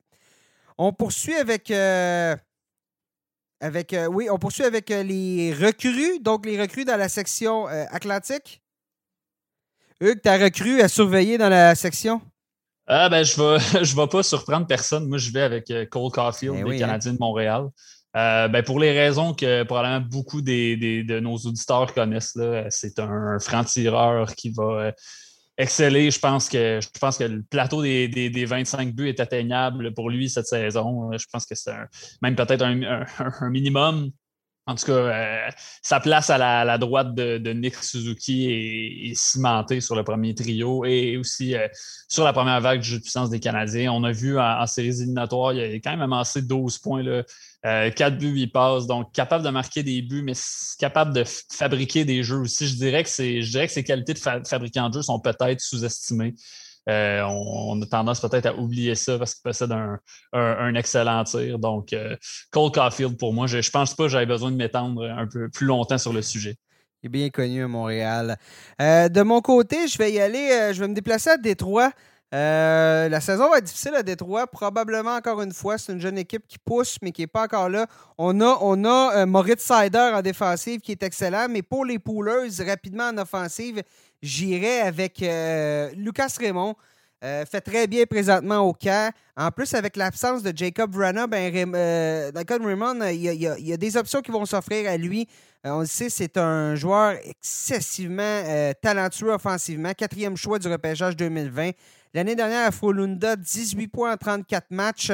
Euh, avec, avec, avec l'équipe là-bas, c'était une amélioration de 8 points par rapport à l'année euh, précédente. A aussi accumulé 5 points en 5 matchs au championnat du monde junior. La porte est ouverte pour lui euh, à Détroit. Bien évidemment, peut-être pas cette année pour les poolers, mais dans les poules à long terme, là, Raymond, s'il est disponible, attendez pas, choisissez-le, il n'y a aucun doute. Sébastien, de ton côté, tu, tu reviens à Ottawa. Je reviens à Ottawa. Écoute, tu as parlé à court terme. Peut-être Lucas Raymond va être un petit peu moins payant à long terme. Moi, Shane Pinto, présentement, me dit qu'il pourrait avoir toute une saison cette année. Quelle année? Il a connu l'année dernière? Euh, a tout remporté, les, titres individuels qu'il pouvait remporter la saison dernière dans la, la NCA. Euh, la blessure à Colin White à long terme vient lui ouvrir la porte possiblement du centre du deuxième trio. Euh, s'il développe le, moindre de chimie avec Tim Stutzla et puis euh, Connor Brown, par exemple, on peut avoir un deuxième trio qui va fonctionner euh, dès maintenant et, pour longtemps. Euh, c'est sûr que l'absence de Brady Kutcher, comme j'ai parlé, vient tasser un peu tout le monde de sa chaise, mais Shane Pinto est un joueur à surveiller dans tous les types de poules à court terme.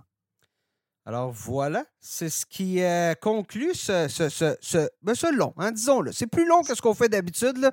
Ce Cet épisode fleuve. C'était, oui, voilà, de, spécial poolers euh, des, euh, de la tasse de café LNH. Donc merci Sébastien, merci Hugues d'avoir été avec moi aujourd'hui.